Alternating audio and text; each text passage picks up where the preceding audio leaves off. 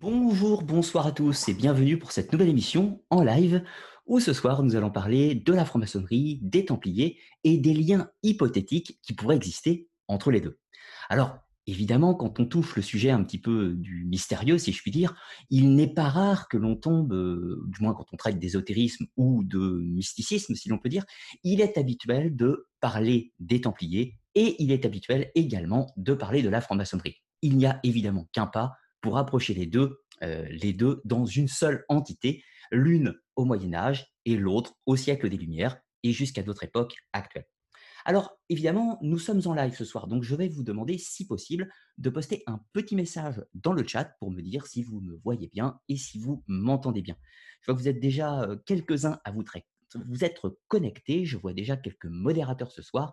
Merci de votre présence, puisqu'il y en aura peut-être besoin quand on parle de sujets un petit peu complexes, comme les Templiers et surtout de la franc-maçonnerie, euh, il est important d'avoir quelques modérateurs sur le chat. Alors, comment va se découper, euh, cette émission? On est ensemble à peu près pour 2 heures, 2h30 ce soir. On ne va pas atteindre les 3 heures normalement. Normalement, je vais essayer de me, de me canaliser pour ne pas parler jusqu'à minuit. Alors, cette émission donc va se découper en trois parties. La première partie va traiter on va faire un petit peu l'historicité du temple, voir alors rapidement l'historicité du temple. Je vous ai déjà proposé des missions qui parlent du temple, donc on va faire un petit récapitulatif du temple et surtout de la fin de la fin de l'ordre du temple, de sa chute et de ses hypothétiques survivances à l'époque médiévale. Et puis, dans une deuxième partie, nous parlerons cette fois-ci de la franc-maçonnerie, de sa naissance, donc sensiblement 17e, début 18e, et puis un petit peu de, son histoire immédiate, c'est-à-dire pendant le XVIIIe siècle. On ne va pas euh, parler de la maçonnerie du XIXe, XXe, XXIe siècle. Hein. Ce n'est pas du tout le sujet de l'émission de ce soir. Et puis dans une troisième partie, on tentera de voir s'il y a un rapport, si on peut créer le lien entre la société médiévale de l'ordre du Temple et entre la société euh, ésotérique, peut-on dire, de la franc-maçonnerie au XVIIIe, XVIIe siècle. Alors, vous allez voir que c'est assez complexe et beaucoup de, livres ont été écrits sur le sujet sans pouvoir apporter de réponse définitive. Alors, avant néanmoins d'attaquer le sujet, il me faut vous faire un petit feedback de ce qui se dit sur le sujet. Alors, tout d'abord, au niveau des historiens, donc au niveau des, des, des gens qui ont étudié ce sujet, ils estiment à ce stade qu'il n'existe aucun lien, aucune preuve d'une filiation entre l'ordre du Temple et la franc-maçonnerie. Si l'on parle des maçonnologues, donc c'est-à-dire des, personnes qui étudient l'histoire de la franc-maçonnerie, eh bien, dans les maçonnologues, on peut dire qu'il y a à peu près deux tiers, deux tiers des maçonnologues qui considèrent qu'il n'y a pas de lien non plus, ou du moins pas de preuve du lien entre l'ordre du Temple et la franc-maçonnerie, et puis un tiers vont considérer qu'il existe un lien et tentent de le prouver. Alors, le sujet partage dans les membres de la franc-maçonnerie, certaines personnes pensent que ce lien est réel, et d'autres personnes, toujours dans la franc-maçonnerie, pensent que ce lien est fantoche. Et puis, dans le monde des profanes, comme nous autres, eh bien, certaines personnes pensent que ce lien existe aussi, et d'autres personnes pensent qu'il n'existe pas. Donc, vous voyez, c'est assez délicat. Alors, évidemment, le but de l'émission de ce soir ne sera pas seulement de répondre, savoir si le lien est réel entre la franc-maçonnerie et l'ordre du Temple. On va essayer d'aller un petit peu plus loin, et on va profiter de ce sujet pour ouvrir des questions et pour voir un petit peu l'histoire, l'histoire de, certains héritages du temple, l'histoire de la naissance de la maçonnerie sur certains aspects qui vont nous permettre en fait d'explorer un sujet assez élargi. Voilà. Et puis bien sûr, après ces trois parties, je prendrai vos questions si vous en avez, qui concernent quand même le sujet de l'émission. On va essayer de pas trop se disperser, donc qui traitent, les questions qui traiteront de l'ordre du temple, de la franc-maçonnerie, ou du moins de ce cheminement qui peut les relier éventuellement ensemble. Alors, je n'ai pas vu si vous m'avez posté un message pour me dire si vous me voyez bien. Je remonte un petit peu. On te reçoit 5 sur 5. c'est bon, ok. Merci à vous tous pour vos nombreux messages. Ça fait très, très, très plaisir de vous voir nombreux sur cette émission. Alors, je ne vous fais pas attendre plus longtemps. Je partage le document et on va attaquer le sujet. Alors, le document, il est ici. Voilà. Alors, la bannière de mission, Templier, franc-maçonnerie, l'héritage, héritage ou mystification.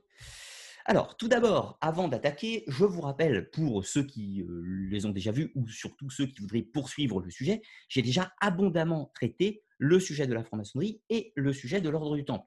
Euh, là, j'ai fait donc deux émissions sur la franc-maçonnerie, une où j'ai reçu un franc-maçon sur la chaîne, un franc-maçon de haut grade, Thierry Rodmack, qui nous a parlé un petit peu de ce qui se passe en loge, de comment fonctionne la maçonnerie et un petit peu de son histoire. Moi, de mon côté, euh, sur une approche plus historique, cette fois-ci, je vous ai fait une histoire de la franc-maçonnerie, euh, tenter de voir ses origines, son fonctionnement, euh, les différents rites, les différentes obédiences, etc. Tout ça. Et puis, sur l'ordre du Temple, je vous ai proposé une émission plutôt générique qui est assez ancienne, qui a quelques petites erreurs à corriger, qui ont été corrigées d'ailleurs dans d'autres émissions, donc qui s'appelle Mystère de l'ordre du Temple. Donc cette émission est toujours valable pour une première porte d'entrée hein, sur le sujet. Mais pour les plus, les plus assidus de la recherche sur l'ordre du Temple, cette émission est un peu désuète aujourd'hui. Donc, c'est juste une porte d'entrée. Ensuite, une émission plus récente, cette fois-ci sur Jacques de Molay, le dernier maître du Temple, qui a été postée en début d'année et qui est tout à, fait, euh, à jour des connaissances sur le domaine. J'ai proposé également deux autres émissions sur euh, l'ordre du Temple, une qui s'appelle L'histoire de l'ordre du Temple euh, en académia, cette fois-ci pour les tipeurs, et une deuxième qui s'appelle Les secrets de l'ordre du Temple, qui aborde le problème sur un point de vue plus mystique, sur l'hypothétique trésor, l'hypothétique secret gnostique, etc., la figure de Baphomet et tout ce que vous voulez, qui est également une académia pour les tipeurs.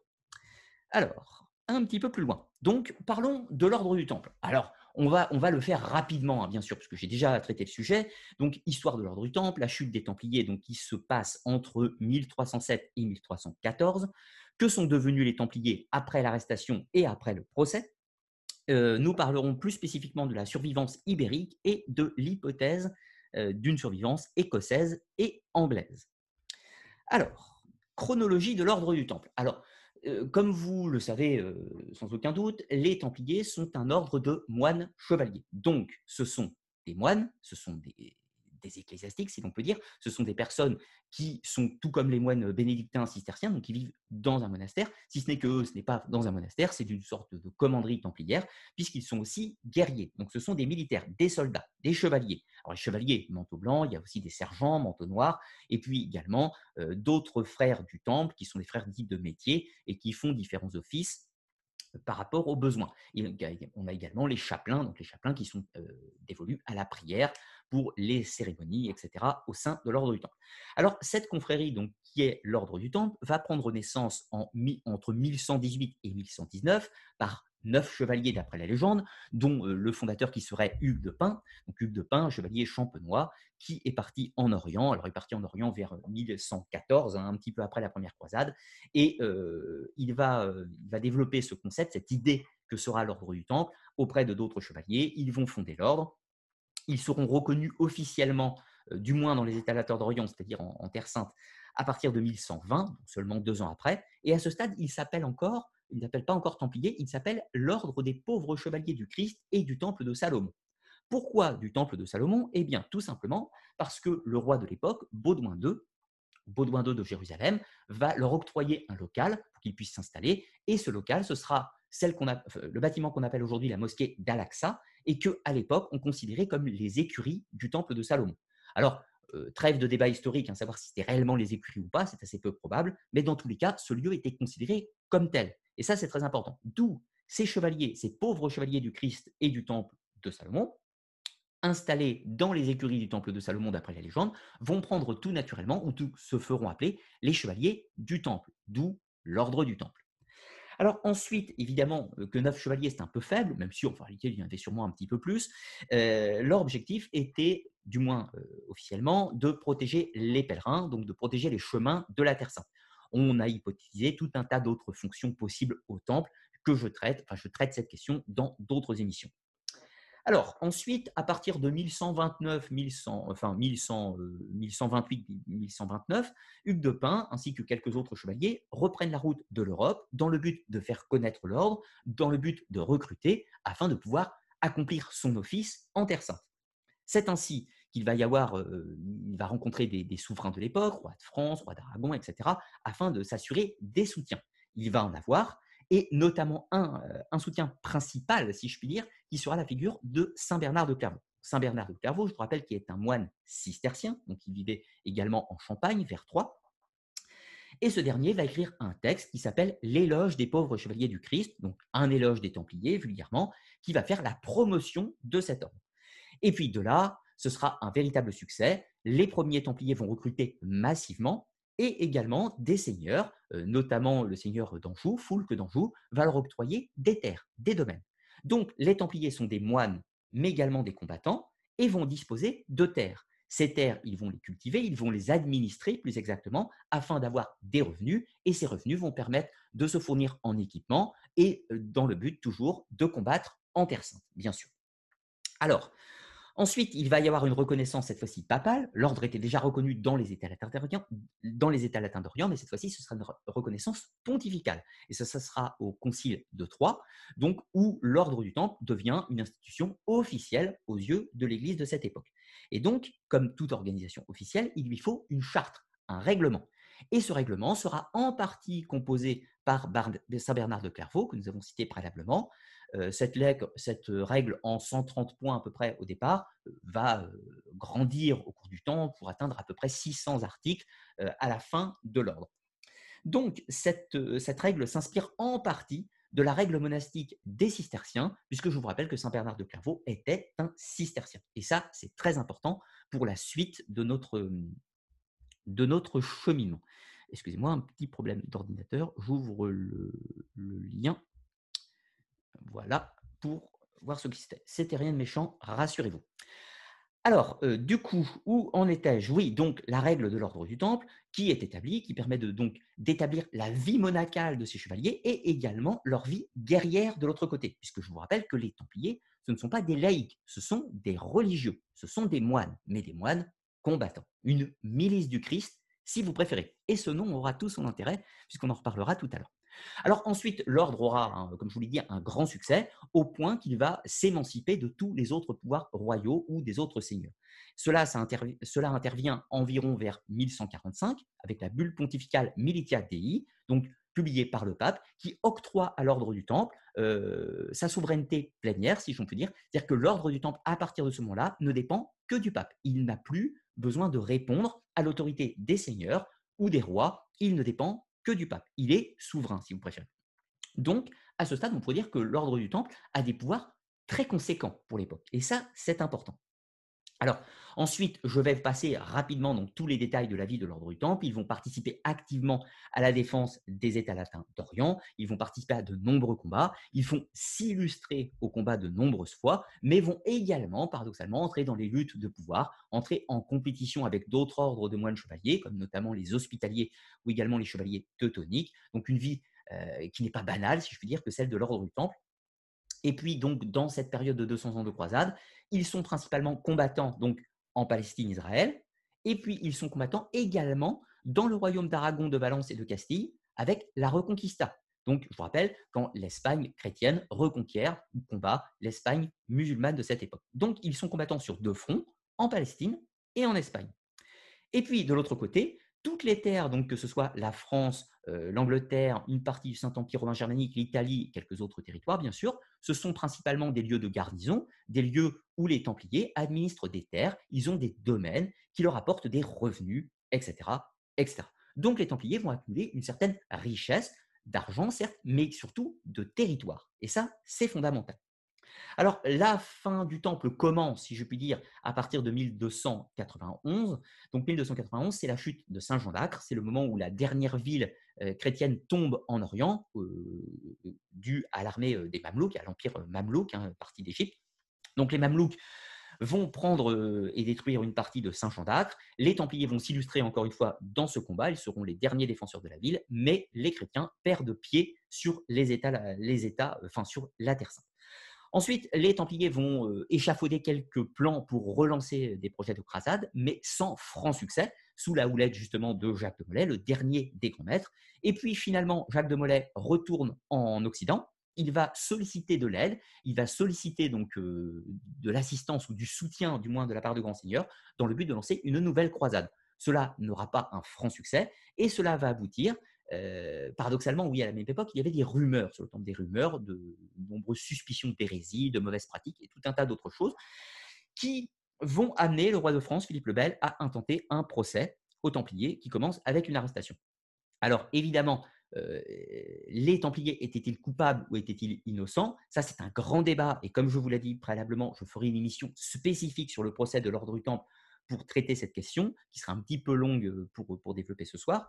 Donc, à ce stade, le roi Philippe le Bel décide d'arrêter les Templiers du moins de son royaume, euh, encore une fois à tort ou à raison. Il va euh, les accuser de plusieurs maux. Alors, il les accuse de renier le Christ, il les accuse d'hérésie, de pratiquer des sacrements, il les accuse de cracher sur la croix, d'idolâtrer une idole, donc le Baphomet, enfin, bien qu'il n'ait pas encore nommé Baphomet à ce moment-là. Il les accuse de sodomie, il les accuse de tout un tas de choses diverses et. Alors là, nous sommes en 1307. Philippe le Bel lance une arrestation massive des Templiers dans le royaume de France, mais ce ne sera pas, ce ne sera pas tout à fait pareil, si je puis dire, dans les autres territoires, dans les autres territoires de l'Europe. Hein.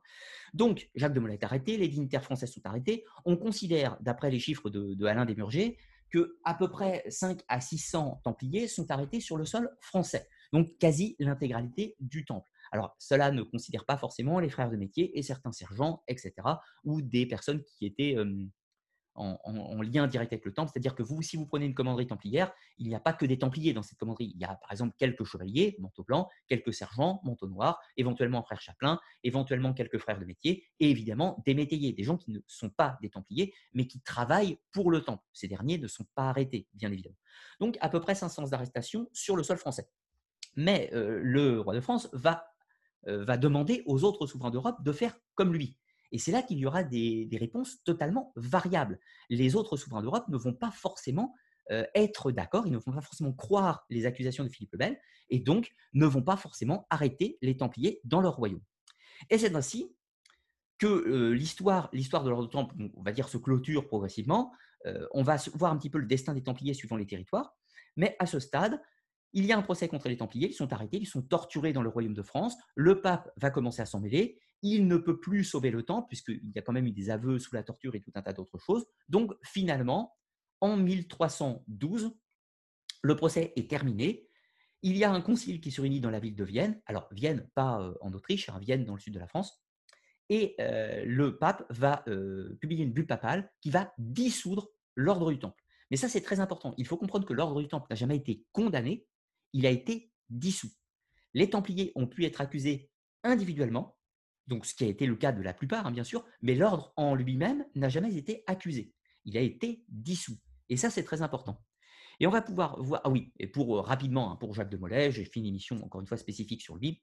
Je vous rappelle qu'il a été brûlé vif ainsi qu'un autre, un autre dignitaire en 1314, soit deux ans après la dissolution du temple. Il était dans une cellule pendant, euh, pendant deux années.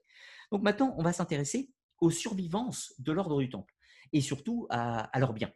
Alors, l'ordre du Temple a été dissous, je vous rappelle, mais il a eu un destin bien différent suivant les territoires. Alors, on commence rapidement par, euh, l'Allemagne. Alors, en Allemagne, il y avait un autre ordre qui avait un, certain succès qui s'appelait l'ordre des chevaliers teutoniques, l'ordre de Sainte Marie des chevaliers teutoniques. Donc, qui était très important sur le, dans, dans le Saint Empire romain germanique. Et précisons que dans l'ordre teutonique, il n'y avait que des chevaliers de nationalité, peut-on dire, allemande, même si c'est un anachronisme de dire ça. Disons des Germains.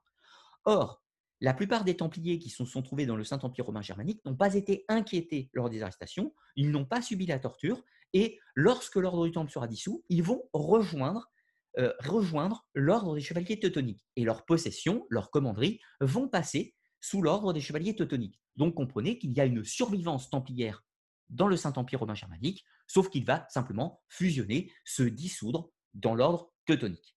Alors pour l'Italie, la péninsule euh, italienne, il y aura des petites variantes, hein, suivant si on est en Sicile, en Corse, Sardaigne ou, euh, la Botte, mais globalement, dans la quasi-unanimité, la plupart des Templiers ne, seront pas majoritairement inquiétés, la plupart ne seront pas torturés et ils vont rejoindre l'ordre des hospitaliers. Euh, précisons d'ailleurs que lorsque le pape a dissous l'ordre du Temple, officiellement, il a euh, donné l'ordre que tous les biens de l'ordre du Temple soient, euh, euh, donnés, soient pris en, charge par l'ordre des hospitaliers, un autre ordre de moines chevaliers. Donc, dans la péninsule italienne, c'est à peu près ce qui se passe. La plupart des Templiers rejoignent soit l'ordre des hospitaliers, leurs possessions territoriales qui étaient peu nombreuses vont rejoindre l'ordre des hospitaliers, et quelques Templiers vont rejoindre des ordres de moines, comme les cisterciens, les bénédictins ou d'autres. Alors, dans le royaume de France, la plupart des euh, possessions, euh, donc des commanderies de l'ordre du Temple, vont passer sous contrôle de l'ordre des hospitaliers, bien qu'il y aura euh, plusieurs conflits avec le roi de France qui tente lui aussi de s'approprier les territoires en l'occurrence. Et la plupart des Templiers ont été arrêtés, la plupart, enfin certains ont été condamnés, certains vont finir leur vie en prison et certains vont rejoindre des ordres monastiques. Mais il n'y a quasiment aucun Templier français qui vont rejoindre l'ordre des Hospitaliers. La plupart finiront dans divers ordres monacales ou en prison ou sur le bûcher, bien sûr. Et alors, maintenant, on va s'intéresser aux cas euh, qui vont nous intéresser dans le cadre de l'émission de ce soir, à savoir euh, le destin qu'il y aura donc en Ibérie, Espagne, Portugal, euh, Royaume de Majorque également, et le cas écossais et le cas anglais. Alors, on va s'intéresser tout d'abord au cas ibérique, donc dans l'Espagne, Portugal et Majorque. Alors, tout d'abord, quand Philippe le Bel va arrêter les Templiers, il va, je vous rappelle, envoyer des lettres à tous les souverains d'Europe pour que ces derniers limitent et arrêtent les Templiers dans leur propre royaume. Parce que quand on dit que l'arrestation des Templiers a été unique et partout, c'est absolument faux. C'était vrai pour le royaume de France. Il n'y a pas eu de résistance de la part de l'ordre du Temple lors de l'arrestation, mais ce ne sera pas le cas dans d'autres endroits. Et certains, certains lieux vont même prendre les armes. Je prends l'exemple euh, à Chypre. À Chypre, ça s'est très mal passé, l'arrestation des Templiers. Les Templiers ont résisté, clairement. Alors là, euh, ce soir, nous nous intéressons à la péninsule ibérique. Alors, en 1307, Jacques II d'Aragon refuse d'arrêter les Templiers de son royaume. Il ne croit pas aux allégations de Philippe le Bel et envoie lui-même des missives au roi de Castille et au roi du Portugal afin que ces derniers fassent comme lui et n'arrêtent pas les Templiers de leur royaume. Alors, pour faire simple, au Portugal, les Templiers ne seront pas inquiétés. Au royaume de Castille, les Templiers seront arrêtés un petit peu plus tard, mais ne seront pas torturés et pas spécifiquement inquiétés. Il y aura juste, ils seront mis à l'isolement pendant une période d'attente, si l'on peut dire. Et puis, donc, dans le royaume de, Jacques II, c'est-à-dire le royaume d'Aragon, le royaume de Valence et le royaume de Majorque, euh, les Templiers ne sont pas arrêtés au départ, mais Jacques II va changer d'avis. Il change d'avis à la fin de l'année 1307, au mois de novembre, fin novembre, et tout d'un coup, il lance l'arrestation de, tous les Templiers. Sauf que ces derniers ne vont pas se, laisser faire et vont prendre les armes. Et ça, il faut comprendre pourquoi. Dans le royaume de France, la plupart des Templiers n'étaient pas forcément des combattants. Il y en avait quelques-uns, quelques anciens templiers, euh, quelques vieillards, si l'on peut dire, mais ce n'était pas un front, ce n'était pas un front guerrier pour l'ordre du Temple. Alors que ce n'est pas le cas de l'Ibérie, parce que je vous rappelle qu'en Ibérie, euh, il y a la Reconquista, et les Templiers sont militarisés, ils sont nombreux, et en plus de ça, ils possèdent des citadelles, des forteresses. Euh, ils en possèdent à peu près une soixantaine, pour vous faire une idée, entre Aragon, la Castille, Majorque, Valence, euh, et le Portugal à peu près une soixantaine de places fortes purement templières, du moins administrées par le Temple, qui leur ont été cédées par les rois précédents. Donc les Templiers euh, de ces royaumes vont se réfugier dans leur citadelle euh, et vont opposer une résistance à l'arrestation. Donc Jacques II va néanmoins envoyer ses armées, il va tenter de les faire plier, il va arrêter le grand maître de la province ibérique. C'est un autre homme qui va prendre le commandement du temple en Ibérique, qui s'appelle Raymond Sa Guardia, donc le commandeur de, la commanderie du Masdéou, donc qui se trouve euh, en Pyrénées-Orientales. Il va prendre en charge la résistance templière. Il va euh, se réfugier encore une fois dans sa citadelle. Il va appeler au pape euh, pour dire que la situation est inqualifiable et tout un tas de choses. Je vous passe les détails. Je ferai une mission spécifique sur, sur le, sort de la résistance du temple par Raymond de Saguardia. Mais dans tous les cas, Jacques II d'Aragon est obligé de tracter avec ses Templiers pour leur édition. Et c'est ainsi qu'ils vont arriver une sorte de pseudo-accord. Raymond de Saguardia exige que si l'ordre du Temple doit être dissous, ils se rendront uniquement si un autre ordre est créé en remplacement euh, des Templiers. Donc, en gros, on abandonne l'ordre du Temple, mais c'est pour mieux donner naissance à quelque chose de nouveau. Et c'est exactement ce qui va se passer. Donc, maintenant, suivons un petit peu le fil de l'histoire. Euh, l'ordre du Temple, donc euh, en Ibérie, il y a la résistance dans les citadelles. En 1312, l'ordre est officiellement dissous. Les Templiers de ces territoires vont se rendre et d'autres ordres vont être créés pour le basculement. Alors, d'autres ordres vont être créés au royaume donc ibérique, c'est-à-dire au Portugal, en Castille, en Aragon, Valence et Majorque. Et précisons que les Templiers ne seront pas torturés dans aucun des territoires de la péninsule ibérique, si ce n'est dans le comté de Barcelone pour huit cas, mais qui n'aboutiront pas à des aveux en l'occurrence. Alors, maintenant, parlons de ces nouveaux ordres qui vont être créés après l'ordre du temps. Alors, tout d'abord, nous avons l'ordre de Montessa. Alors, l'ordre de Montessa va exister donc au royaume de Valence et au royaume d'Aragon, qui a été créé par Jacques II. Il est créé en 1317. Donc, vous voyez, l'ordre du Temple est dissous en 1312. L'ordre est créé quelques années plus, tard. Alors, je vous rappelle que l'administration est très lente. Hein. À cette époque, les communications sont beaucoup plus difficiles. Et bien sûr, l'ordre existait avant sa propre création, si je puis dire, euh, dès euh, la fin de l'ordre du Temple. C'est le temps que tout se fasse, ça a mis quelques années, et cela aboutit à la création de l'ordre de Montessa dans le royaume de Valence, dans un premier temps. Puisque un autre ordre va être créé dans le royaume d'Aragon, qui s'appelle l'ordre Georges Alfama, mais ces deux ordres plus tard vont fusionner, puisque l'ordre de Montessa va absorber l'ordre de Georges d'Alfama quelques temps plus tard. Alors notons que l'ordre de Montessa possède un, symbole qui est une croix, une croix rouge avec des fleurs de lys vertes autour, et l'ordre de Georges d'Alfama, euh, lui, possède purement la croix templière. Donc, il n'y a pas de changement entre les deux. Donc, l'ordre de Montessa, euh, vu qu'il absorbe l'ordre de Georges Alfama plus tard, il est habituel de le voir représenté avec les deux symboles, soit la croix templière, soit l'autre croix. Donc, il y a une survivance directe de l'ordre du Temple au royaume de Majorque, au royaume de Valence et au royaume d'Aragon. Cet ordre va plus tard, donc quelques, quelques siècles plus tard, enfin en 1587, il va passer sous contrôle de la couronne d'Espagne. Donc, les héritiers des Templiers passent sous contrôle direct de la couronne d'Espagne. Qu'est-ce que ça veut dire? Eh bien, il n'y a plus un grand maître élu par les membres de cet ordre. C'est directement le souverain du royaume qui en devient de facto le maître, ce qui devient donc une milice armée au service du pouvoir. Les choses évoluant et les mentalités évoluant encore, au XIXe siècle, toutes les possessions de l'ordre sont saisies euh, par les autorités républicaines de l'époque. Euh, et donc, de ce fait, l'ordre de Montessa, qui existe encore, devient un ordre honorifique, un peu une sorte d'équivalent de notre Légion d'honneur en France, si vous préférez, ou l'ordre de la Jarretière, par exemple, ou les académiciens, tout ce que vous voulez. C'est un ordre qui aujourd'hui est purement honorifique, mais qui fondamentalement existe toujours, bien que ce soit, encore une fois, uniquement distinctif. Alors, maintenant, passons au cas du Portugal, avec l'ordre du Christ. Alors, l'ordre du Christ, lui, a été créé euh, en 1319, donc par Denis, euh, Denis Ier du Portugal, le roi du Portugal. Je vous rappelle que les Templiers n'ont pas été inquiétés dans le royaume, ils ont gardé leur citadelle, ils ont gardé leur fonctionnement comme d'habitude, sauf qu'on a changé de nom, c'est-à-dire tous les Templiers du Portugal euh, sont devenus les chevaliers de l'ordre du Christ. Et je vous rappelle qu'à l'origine, l'ordre du Temple, c'est une milice du Christ. Donc, ils ont changé de nom pour revenir à quelque chose de plus simple, si je puis dire. Au niveau du symbole, ils ont gardé la croix pâtée, même si parfois on met un petit peu de blanc à l'intérieur, mais il n'est pas rare de trouver les représentations de l'ordre du Christ avec simplement la croix pâtée.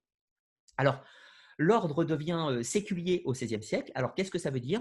Donc, oui, euh, pour faire simple, hein, je vous rappelle, l'ordre du Temple a une survivance directe au Portugal, hein, qui prend le nom simplement de l'ordre du Christ. Mais il n'y a aucun changement.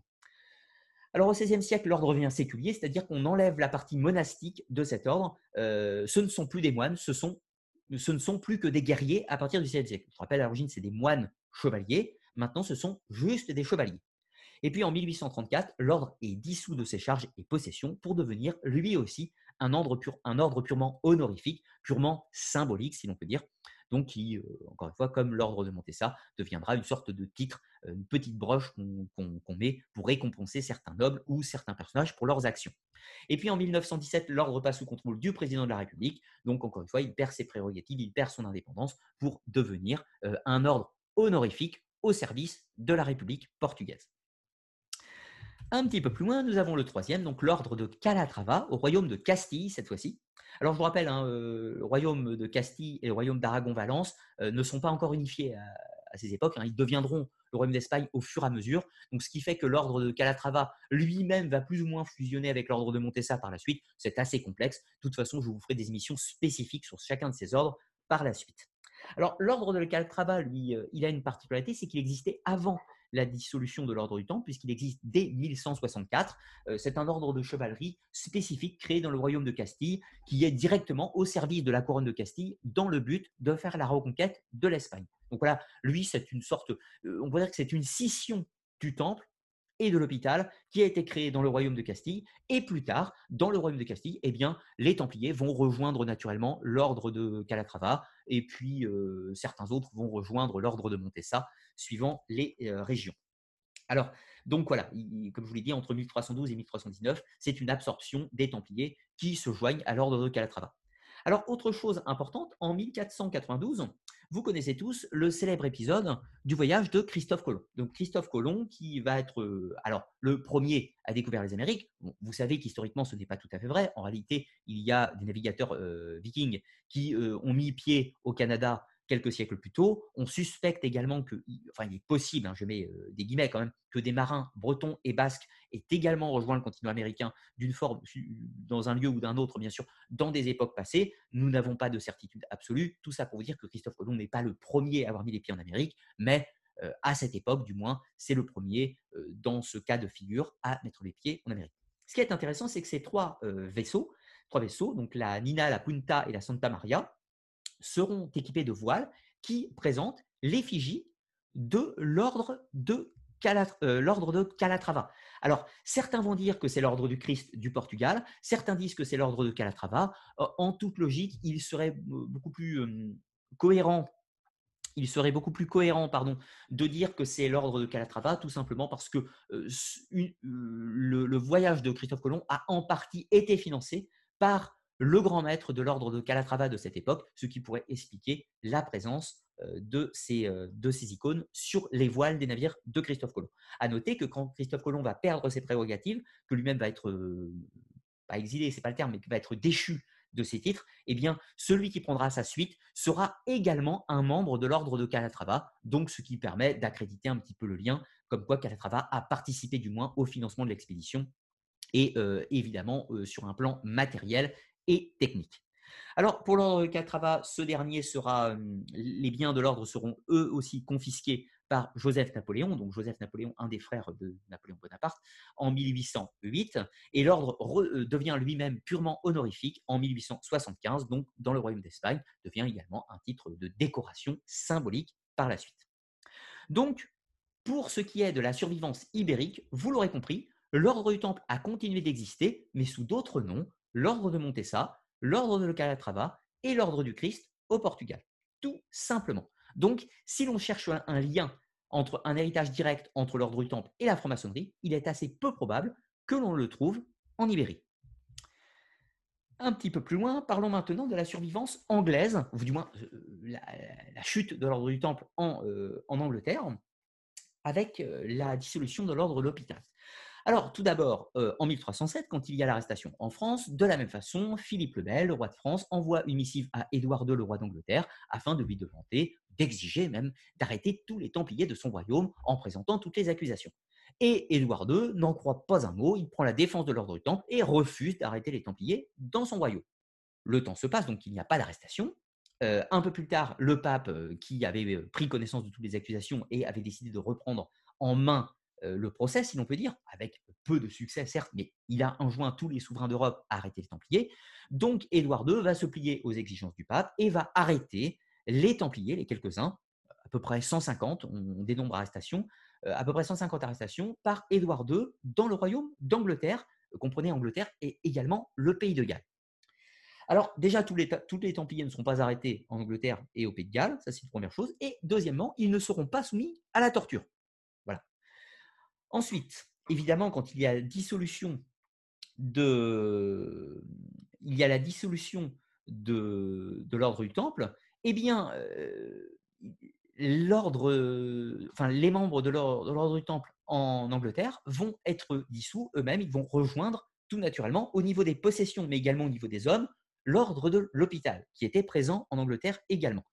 Chose importante, en Angleterre, en 1310, Édouard II, le roi euh, d'Angleterre, va, euh, et qui contrôle euh, l'Écosse aussi à cette époque, c'est important de le préciser pour la suite, va lui-même faire une bulle, enfin une loi, qui disculpe les Templiers. C'est-à-dire que tous les Templiers du royaume d'Angleterre, mais également d'Écosse et du Pays de Galles, sont absous de leurs péchés. Ils sont réconciliés avec l'Église. De ce fait, ils ne pourront pas finir au bûcher et ils ne pourront pas finir en prison. Et ça, c'est très important. Donc, de ce fait, ça c'est en 1310, ils sont libérés, et donc, de ce fait, en attente de la dissolution de l'ordre du Temple, les Templiers vont continuer à faire leurs activités tout à fait naturellement. Et ça, c'est important. Alors ensuite, en 1312, il y a la dissolution. Les Templiers vont rejoindre théoriquement l'ordre de l'hôpital, mais d'après les quelques archives que l'on a de l'époque, on verra que ce ne sera pas facile, puisque l'ordre de l'hôpital va avoir mille misères pour pouvoir récupérer ce qui en droit est à lui, pour récupérer les possessions du temple, mais on voit que ce sont encore des Templiers qui vont administrer ces possessions jusqu'à 1324. Donc à partir de 1324, on ne trouve plus aucune trace de l'existence de l'ordre du Temple sur le sol anglais. Et ça, c'est important. Mais, je vous rappelle, officiellement, les Templiers ont rejoint l'ordre de l'hôpital, les hommes et les possessions. Un petit peu plus tard, quelques siècles plus tard, en 1580, je vous rappelle Édouard VIII, Édouard VIII, le roi aux plusieurs épouses, qui va faire le schisme avec euh, la papauté, donc en créant l'anglicanisme. Donc, de ce fait, vu qu'il rejette l'autorité papale, il va de ce fait également rejeter l'existence de l'ordre des hospitaliers. Il va les chasser du territoire anglais. Donc, à ce stade, le roi Henri VIII d'Angleterre va dissoudre l'ordre des hospitaliers sur le sol anglais. Et là, il se produit une chose, une chose relativement intéressante. Henri VIII va euh, proclamer le grand prélat de l'église du Temple. Alors, l'église du Temple à Londres, c'est quoi? C'est un édifice religieux qui appartenait historiquement aux Templiers, où on trouve des gisants Templiers et tout un tas d'autres choses. Euh, et de ce fait, elle avait été rattachée à l'ordre de l'hôpital. Vu qu'Henri VIII vient de dissoudre de l'ordre de l'hôpital, eh bien, il proclame le prélat de ce sanctuaire le maître du temple. Y a-t-il une référence directe avec l'ordre du temple? Ou simplement avec le lieu Cela est très difficile à définir. Mais bon. Alors, autre chose, euh, certaines légendes donc, disent que par cet acte, euh, Henri VIII aurait ressuscité l'ordre du temple. Rien n'est moins sûr, hein, bien sûr, dans la réalité historique. Et d'autres légendes euh, nous racontent, du moins, que les Templiers survivants se seraient regroupés dans certains lieux, dans certains lieux un peu mystiques, et notamment la caverne de Royston, où on trouverait soi-disant des glyphes initiatiques templiers et tout un tas d'autres choses. Mais encore une fois, sur un point historique, rien n'est moins sûr. Retenons juste que les Templiers font parler d'eux jusqu'en 1324 et que on ne parle plus d'eux après, mais en 1540, le roi Henri VIII garde le souvenir du temple par ce lieu en, gardant une sorte d'héritage symbolique, mais pas forcément historique, bien entendu. Alors maintenant, parlons de l'Écosse. Alors en Écosse, alors je vous rappelle, c'est un peu compliqué. L'Écosse est un territoire, un royaume séparé de l'Angleterre, mais qui, suivant les différentes phases de l'histoire, va être plus ou moins rattaché à l'Angleterre ou séparé de nouveau, etc. Et au moment de la fin de l'ordre du Temple, nous sommes typiquement dans une zone de transition euh, où l'Écosse va prendre son indépendance. Alors en 1308, euh, seuls deux Templiers, deux j'ai bien dit deux, hein, pas, pas 40, pas 20, deux Templiers seront arrêtés dans le royaume d'Écosse. Alors, difficile de savoir pourquoi. Il y a néanmoins une raison possible au fait qu'il n'y ait pas plus de Templiers en Écosse. Eh bien, quelques temps plus tôt, les Templiers, en l'occurrence, avaient soutenu Édouard, Édouard II dans une guerre contre les Écossais. Donc, les Templiers avaient pris parti. Il y avait parti anglais contre les Écossais. Ce qui pourrait expliquer le fait qu'il n'y ait pas beaucoup de Templiers présents en Écosse mais il semblerait que les choses vont pouvoir éventuellement s'inverser. Alors, euh, je ne vous ai pas fait tout l'historique, hein, puisque l'Écosse étant sous domination anglaise à cette époque, euh, les euh, décisions d'Édouard II sur le sol anglais sont les mêmes en Écosse. Hein. donc, il n'y aura pas d'arrestation, pas de torture dans un premier temps, puis une arrestation sous injonction du pape en 1308, et en Écosse, seuls deux Templiers sont arrêtés. Alors, euh, les Templiers euh, d'Écosse sont absous euh, en 1310 de la même façon qu'en Angleterre. Ils sont réconciliés avec l'Église sans qu'aucune faute ne leur soit reprochée. Ils sont de ce fait libérés. Ils ne finiront pas en prison, pas sur le bûcher et pas de torture. Là, on va entrer directement dans la légende. Il y a un récit qui est répété très régulièrement, qui raconte qu'en 1314, les Templiers, en Écosse, auraient été encore présents et auraient participé à la bataille de Brandenburg, de euh, entre les Écossais et les Anglais. À cette époque, le autoproclamé roi d'Écosse qui s'appelait Robert de Bruce va affronter les troupes anglaises, il va gagner et va devenir le roi d'Écosse, donc qui forme de l'Écosse un royaume indépendant, ce qui coupe donc euh, l'histoire commune entre les deux royaumes. Et on raconte, enfin des légendes racontent que des Templiers auraient été présents lors de cette bataille. Bien sûr, aucun élément, aucune archive historique ne permet de l'attester. Ceci est une légende. C'est peut-être vrai, mais aucun élément ne permet de l'appuyer. Alors, donc de ce fait, l'histoire des Templiers en Écosse, on entre typique totalement dans la légende et on ne sait pas ce qu'ils deviennent. Nous n'avons aucun document. Peut-être que les quelques Templiers écossais, on suppose qu'il n'était pas que deux, mais les quelques Templiers écossais auraient pu potentiellement, comme en Angleterre, rejoindre l'ordre de l'hôpital, éventuellement rejoindre des confréries monastiques, cisterciennes, bénédictines, etc., ou éventuellement retourner à une vie laïque. Nous n'en savons absolument rien et nous tenterons de déchiffrer ça un petit peu en troisième partie. Alors, Notons également qu'en 1563, l'ordre de l'hôpital va également disparaître de l'Écosse, à, peu près en même temps qu'en Angleterre, hein, quelques, une vingtaine d'années après, quand le souverain écossais euh, se convertit au protestantisme, ce qui fait que la présence de l'ordre de l'hôpital est également dissoute. Et dans l'hypothèse où les Templiers auraient rejoint l'ordre de l'hôpital, eh bien de facto, ils ont été dissous aussi. Donc, à ce stade, vous l'aurez compris, s'il y a mystère et s'il y a filiation entre les temples et la franc-maçonnerie, nous la trouverons en Écosse ou en Angleterre. Alors, il y a tout un légendaire hein, sur euh, l'Écosse templière, notamment avec deux points essentiels, qui est le cimetière de Kilmartin, de Kilmartin et la chapelle de Rosine. Chapelle de Rosine que vous connaissez sûrement par le film Da Vinci Code, etc., euh, où on parle souvent de ce site.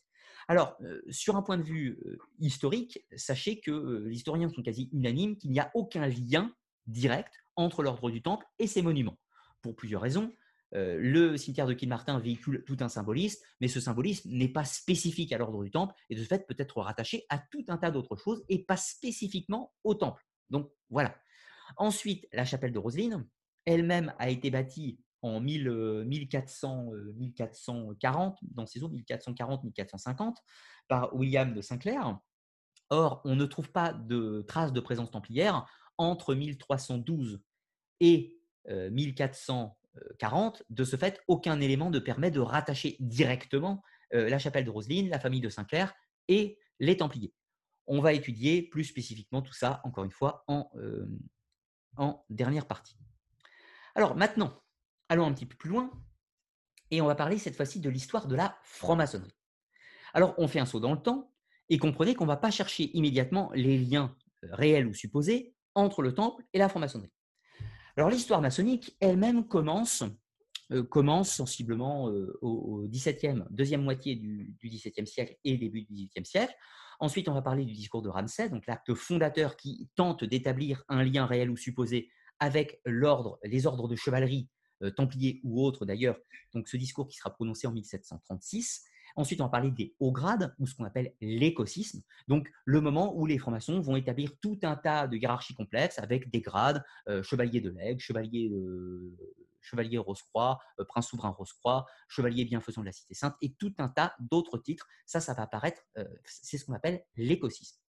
Ensuite, on va parler de deux cas de structures maçonniques qui se revendiquent directement héritières de l'ordre du Temple. La première, euh, qui se revendiquent d'une façon historique et la deuxième qui se revendique d'une façon symbolique, qui sont donc d'abord la stricte observance templière, et ensuite on va parler donc du convent de Willenbad, qui va accoucher euh, du rite écossais rectifié, régime écossais rectifié, euh, qui reprend donc l'idée d'une surveillance symbolique, et on parlera également du rite écossais ancien accepté, un autre rite maçonnique, le plus répandu dans le monde d'ailleurs, qui lui-même partagent une idée d'un héritage symbolique ou historique suivant les individus. Alors, voyons tout ça. Tout d'abord, la naissance de la franc-maçonnerie, ce que l'on sait et ce que l'on ne sait pas. On peut attester de l'existence, je dis bien de l'existence, de rituels de franc-maçonnerie d'ordre symbolique, c'est-à-dire de rituels avec des mots de reconnaissance, avec un schéma rituel et tout un tas d'autres choses. Ça, on peut l'attester à partir de 1637. Il n'existe sur un plan historique, aucune preuve d'un rituel dit de maçonnerie spéculative avant 1637. Ce premier rite s'appelle le rite du mot de maçon et il sera composé, créé, du moins en toute logique d'après les maçonnologues, il sera composé dans un endroit en Écosse qui s'appelle la loge de Killewing, dite numéro 0. Ensuite, l'autre chose qui est sûre, c'est que la première obédience maçonnique, donc la première structure qui regroupe des loges, va apparaître en 1717 à Londres. Euh, c'est la création de la Grande Loge de Londres et de Westminster, avec plusieurs personnages comme Anthony Sawyer, euh, Anthony Sawyer, le pasteur Anderson, Jean Théophile des et quelques autres. Cela va aboutir quelques années plus tard à l'écriture des textes fondateurs, si on peut dire, de la maçonnerie, qui s'appellent les Constitutions d'Anderson, donc texte qui sera euh, dans sa première version écrit en 1723 par le pasteur Anderson, mais qui est en fait, euh, c'est lui qui le compose, mais c'est plusieurs personnages qui le réfléchissent. on suppose que c'est Jean Théophile des Aiguillés qui en est, euh, qui en est le maître à penser. Difficile à dire avec certitude. Mais dans tous les cas, c'est la constitution des règles dites maçonniques. Ensuite, ce sera la création officielle de la Grande Loge d'Irlande. Donc, l'Irlande, tout comme l'Angleterre l'avait fait préalablement, va se structurer. Donc, comprenez, il y a déjà des francs-maçons en Irlande, il y a déjà des francs-maçons en Écosse, il y a déjà des francs-maçons en Angleterre, mais ils se structurent en organisations complexes, qu'on appelle les obédiences. Et donc, donc l'obédience de Londres est la première en date, qui nous soit connue, en 1717. En 1723, l'Irlande, euh, en 1725, l'Irlande s'établit en Grande Loge, donc une obédience. Et puis en 1736, c'est le tour de l'Écosse qui euh, compose également son obédience, euh, qui se, revendique la plus ancienne, mais dans les dates, ce n'est pas la plus ancienne. Et donc, pour le cas spécifique de la France, donc la France s'établit, établit sa première obédience en 1737. Donc en 1737, sachant qu'il existe des loges sur le sol français depuis au minimum 1725. Ça, on peut le prouver sur un point de vue historique. Euh, en réalité, on suppose que la présence des loges en France a commencé à la fin du XVIIe siècle, probablement vers 1688. On va voir ça un petit peu plus tard. Donc, tout simplement, euh, ça commence en Angleterre, mais ça se répand en Irlande, en Écosse, en France pour la structure. Mais les loges existent avant. Ça, c'est important. Ensuite, on passe au discours de Ramsay. Donc, le discours de Ramsay qui est, comme je vous le disais, l'élément fondateur qui va tenter d'établir un rapport entre la franc-maçonnerie et l'ordre du Temple. Pourquoi euh, ce rapport? Eh bien, parce que préalablement, dans la franc-maçonnerie, donc du début, enfin de la fin du, XVIIe siècle et le début du XVIIIe siècle, les euh, rapports, les références que l'on trouve dans les textes maçonniques, donc les constitutions d'Anderson, ces textes se réfèrent à ce qu'on appelle les anciens devoirs, donc des textes médiévaux, médiévaux de maçons opératifs, donc de d'ouvriers, d'ouvriers sur des chantiers euh, de bâtisseurs, hein, que ce soit les cathédrales ou d'autres monuments, bien sûr. Euh, donc, ouvriers, bâtisseurs, c'est-à-dire, c'est pas forcément d'ailleurs des tailleurs de pierre, ça peut être des charpentiers, des forgerons et tout un tas d'autres choses, bien sûr. Donc, les constitutions d'Anderson se réfèrent aux ouvriers de métier de l'époque médiévale. Donc, la franc-maçonnerie établit sa mythologie personnelle en se disant, nous sommes les héritiers des ouvriers médiévaux. Sauf qu'avec le discours de, Ramsay, cela va changer. Donc, reprenons un petit peu le fil. En Angleterre, il va y avoir un problème, un problème à partir de 1688 qui s'appelle la Glorieuse Révolution. C'est un élément où le roi de l'époque, Jacques II, Jacques II Stuart, qui est donc euh, le roi d'Angleterre, mais également le roi d'Écosse, donc qui règne sur l'Angleterre, sur l'Écosse, sur le Pays de Galles et sur l'Irlande, va être chassé du pouvoir est remplacé par sa fille Anne et Guillaume III d'Orange. Donc on change de dynastie. Jacques II, euh, Jacques de Stuart, va s'exiler, il va s'exiler en France et il va emmener tout un tas de sympathisants avec lui. Tous ces sympathisants, on les appelle les jacobites, en référence à Jacques II. Et ces derniers vont évidemment se mélanger aux cours françaises de l'époque et on raconte que les premiers francs-maçons sont arrivés sur le sol français par l'intermédiaire de ces jacobites. Alors, sans pouvoir l'affirmer sur un point de vue historique, il semblerait que la première loge en France, soit donc de cette paternité jacobite, aurait été créée en 1688 et s'appellerait la parfaite égalité à Saint-Germain-en-Laye. Donc, la franc-maçonnerie française aurait une paternité écossaise. Pourquoi écossaise? Parce que Jacques de Stuart est lui-même écossais. Ensuite, on a une présence qui arrive sur le sol français, cette fois-ci une présence anglaise, à Dunkerque, où on a la fondation de loge par un régiment anglais, en 1721 qui s'appelle L'amitié et la fraternité. Donc, on a sur le sol français au moins une maçonnerie écossaise et au moins une maçonnerie anglaise qui vont se côtoyer et se mélanger. Pourquoi je vous dis ces deux mots? Parce qu'il y a des petites variantes entre la maçonnerie anglaise et la maçonnerie écossaise.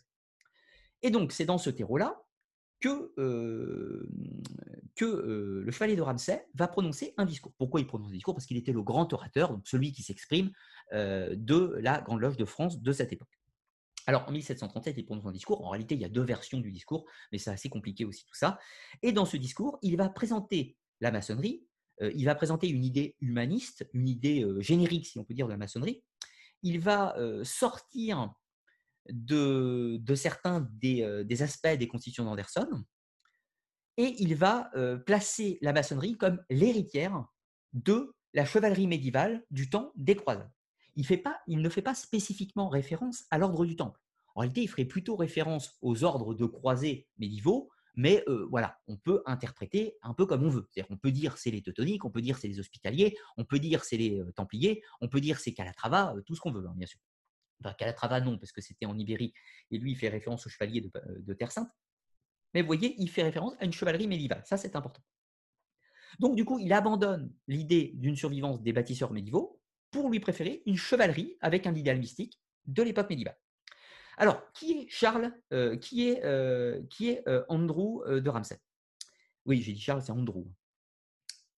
le chevalier de Ramsay est un Écossais, un Écossais jacobite, franc-maçon, qui vit en France. Ça, c'est très important.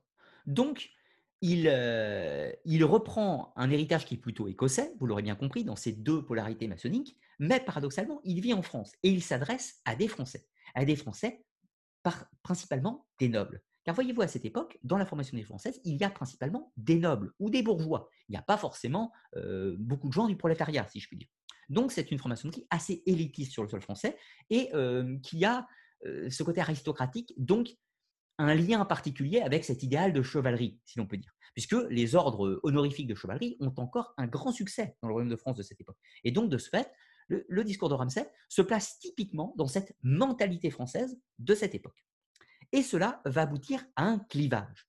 Un clivage avec d'un côté la maçonnerie anglaise dite andersonienne et de l'autre côté la maçonnerie française dite chevaleresque. Alors vous voyez, on va avoir même trois polarités. On a la franc-maçonnerie typique écossaise, écossaise-irlandaise pour être exact. D'un autre côté, la maçonnerie plutôt anglaise, mais qui est très présente sur le sol français. Et d'un autre côté, la maçonnerie à la française, qui est très chevaleresque, peut-on dire. Et, et cela va aboutir à la naissance des hauts grades. Alors, comment ça se passe un petit peu tout ça? Vous connaissez tous un petit peu, j'imagine, euh, le fonctionnement euh, de la structure des rites maçonniques. Alors, ces derniers euh, proposent des grades, une hiérarchie, si l'on peut dire, qui s'articule avec les compagnons, enfin les apprentis, les compagnons et les maîtres. Les apprentis, c'est les nouveaux, les compagnons, c'est ceux qui ont un peu d'expérience, et les maîtres, c'est ceux qui ont avancé un petit peu dans le cheminement. Sauf qu'au tout début, le grade de maître n'est pas présent. Alors attention, quand je dis pas présent, ça veut dire qu'on ne peut pas l'attester sur un point de vue historique. Ce dernier est attesté dans les textes seulement à partir de 1725.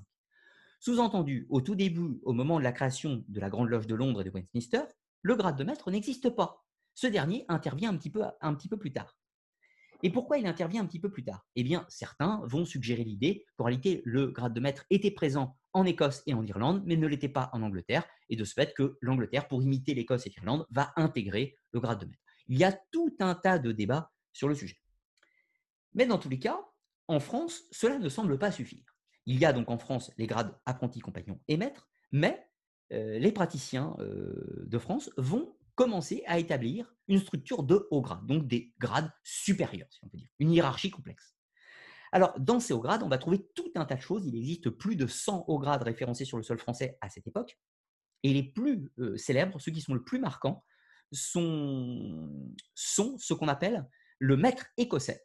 Donc, il y a une référence directe, bien sûr, à l'Écosse, hein, à cet écosysme, et, surtout à la paternité d'une éventuelle survivance euh, écossaise, euh, d'une filiation qui vient d'Écosse, et de l'autre côté, le chevalier d'Orient, chevalier d'Orient qui fait évidemment référence aux croisades et aux chevaliers des croisades. Pas spécifiquement aux Templiers, mais aux chevaliers des croisades de façon générique. Donc, c'est les deux, retenez, qui ont le plus de succès. Alors, ces hauts grades euh, sont principalement, on les appelle salomoniques, donc référence aux ouvriers bâtisseurs et à la légende de Salomon, et de l'autre côté, chevaleresque en référence aux croisades. À noter que ce système de haut grade est quasiment absent de l'Angleterre et de l'Écosse et de l'Irlande. C'est une, spécificité française, si l'on peut dire, du moins à cette époque, comprenez-le. Alors, euh, donc là, euh, nous sommes, comprenez, euh, sensiblement à partir de 1730-1740, et il y a apprenti compagnon maître et tout un tas de hauts grades très hétéroclites. Et puis, il faudra attendre la fin du XVIIIe siècle, à peu près 1780, pour que les structures des rituels maçonniques se, codifient, si l'on peut dire, et donnent naissance aux grands rites maçonniques connus à l'heure actuelle. Alors, maintenant, nous allons parler d'un cas particulier qui se revendique clairement et historiquement, non pas des chevaliers des croisades, mais des templiers, spécifiquement. Alors, cela va intervenir avec un personnage euh, étrange qui s'appelle Karl Goltelf von Hund. Alors, je suis incapable de le prononcer correctement, je m'excuse pour les linguistes allemands. Mais donc, Karl, euh, enfin, le baron de Hund, comme on va l'appeler, est initié en franc-maçonnerie en Allemagne en en 1741. Je ne voulais pas préciser, mais il y a également une petite fracture qui existe dans la franc-maçonnerie en Angleterre à cette époque qui s'appelle la querelle des modernes et la querelle des anciens et des modernes, mais ça, je vous en ai parlé dans une vidéo qui traite de l'histoire de la franc-maçonnerie. Alors, dans le cas de l'Allemagne, il y a un système maçonnique qui est très proche du système français, donc qui appartient lui-même à l'école dite des modernes, pour faire simple et pour les assidus du sujet. Alors, le baron de Hoon prétend avoir été, a été initié en franc-maçonnerie en 1741 et il s'installe en France, à Paris, et il deviendra vénérable. Alors, le vénérable, c'est quoi? C'est celui qui dirige une loge maçonnique. Donc, il est vénérable d'une loge parisienne en 1743. Et là, c'est intéressant puisque le baron de Hoon va affirmer avoir été initié au rite templier. Alors, qu'est-ce qu'il entend par rite templier? Il, entend qu'il est entré en maçonnerie, mais qu'il a été initié à des hauts grades, c'est-à-dire à des grades supérieurs, qui sont des rites templiers. Et ce n'est pas tout, il prétend avoir été initié à ces grades templiers par Charles-Édouard Stuart, qui était le prétendant au trône d'Écosse. Revenons un petit peu en arrière. Je vous ai parlé, Jacques II, Stuart, roi d'Écosse et d'Angleterre, a été chassé du pouvoir par la glorieuse Révolution et va s'installer en France. Donc il y a un nouveau roi en Angleterre, c'était euh, Guillaume d'Orange, Guillaume III d'Orange, puis plus tard il y aura Georges de Hanovre, etc. Mais il y a toujours les Stuarts en France. Et ces derniers revendiquent la couronne d'Angleterre. Donc il y a une dynastie régnante en Angleterre et il y a des rois exilés qui revendiquent le trône. Et donc Jacques de Stuart aura un fils qui s'appelle Jacques III, et ce dernier, Jacques III, aura lui-même un fils qui s'appelle Charles-Édouard Stuart, donc prétendant au trône d'Écosse et d'Angleterre. Donc le baron de Hoon affirme que c'est ce personnage qui l'aurait initié au rite templier. Bien sûr, ceci est absolument invérifiable sur un point de vue historique, on est dans la légende. Mais cela permet au baron de Hoon de dire, vous voyez, les rites templiers, je les ai reçus par l'héritier du trône d'Écosse et d'Angleterre, lui-même il est écossais, et cette tradition vient d'Écosse. Ça, c'est important pour la suite de notre enquête. Alors, le baron de Hoon va de ce fait créer une organisation maçonnique qui s'appelle la stricte observance templière en 1755. Et euh, donc, cette organisation va se structurer apprenti compagnon maître, quelques hauts grades, et qui, finit avec le dernier, qui est chevalier de l'ordre du Temple.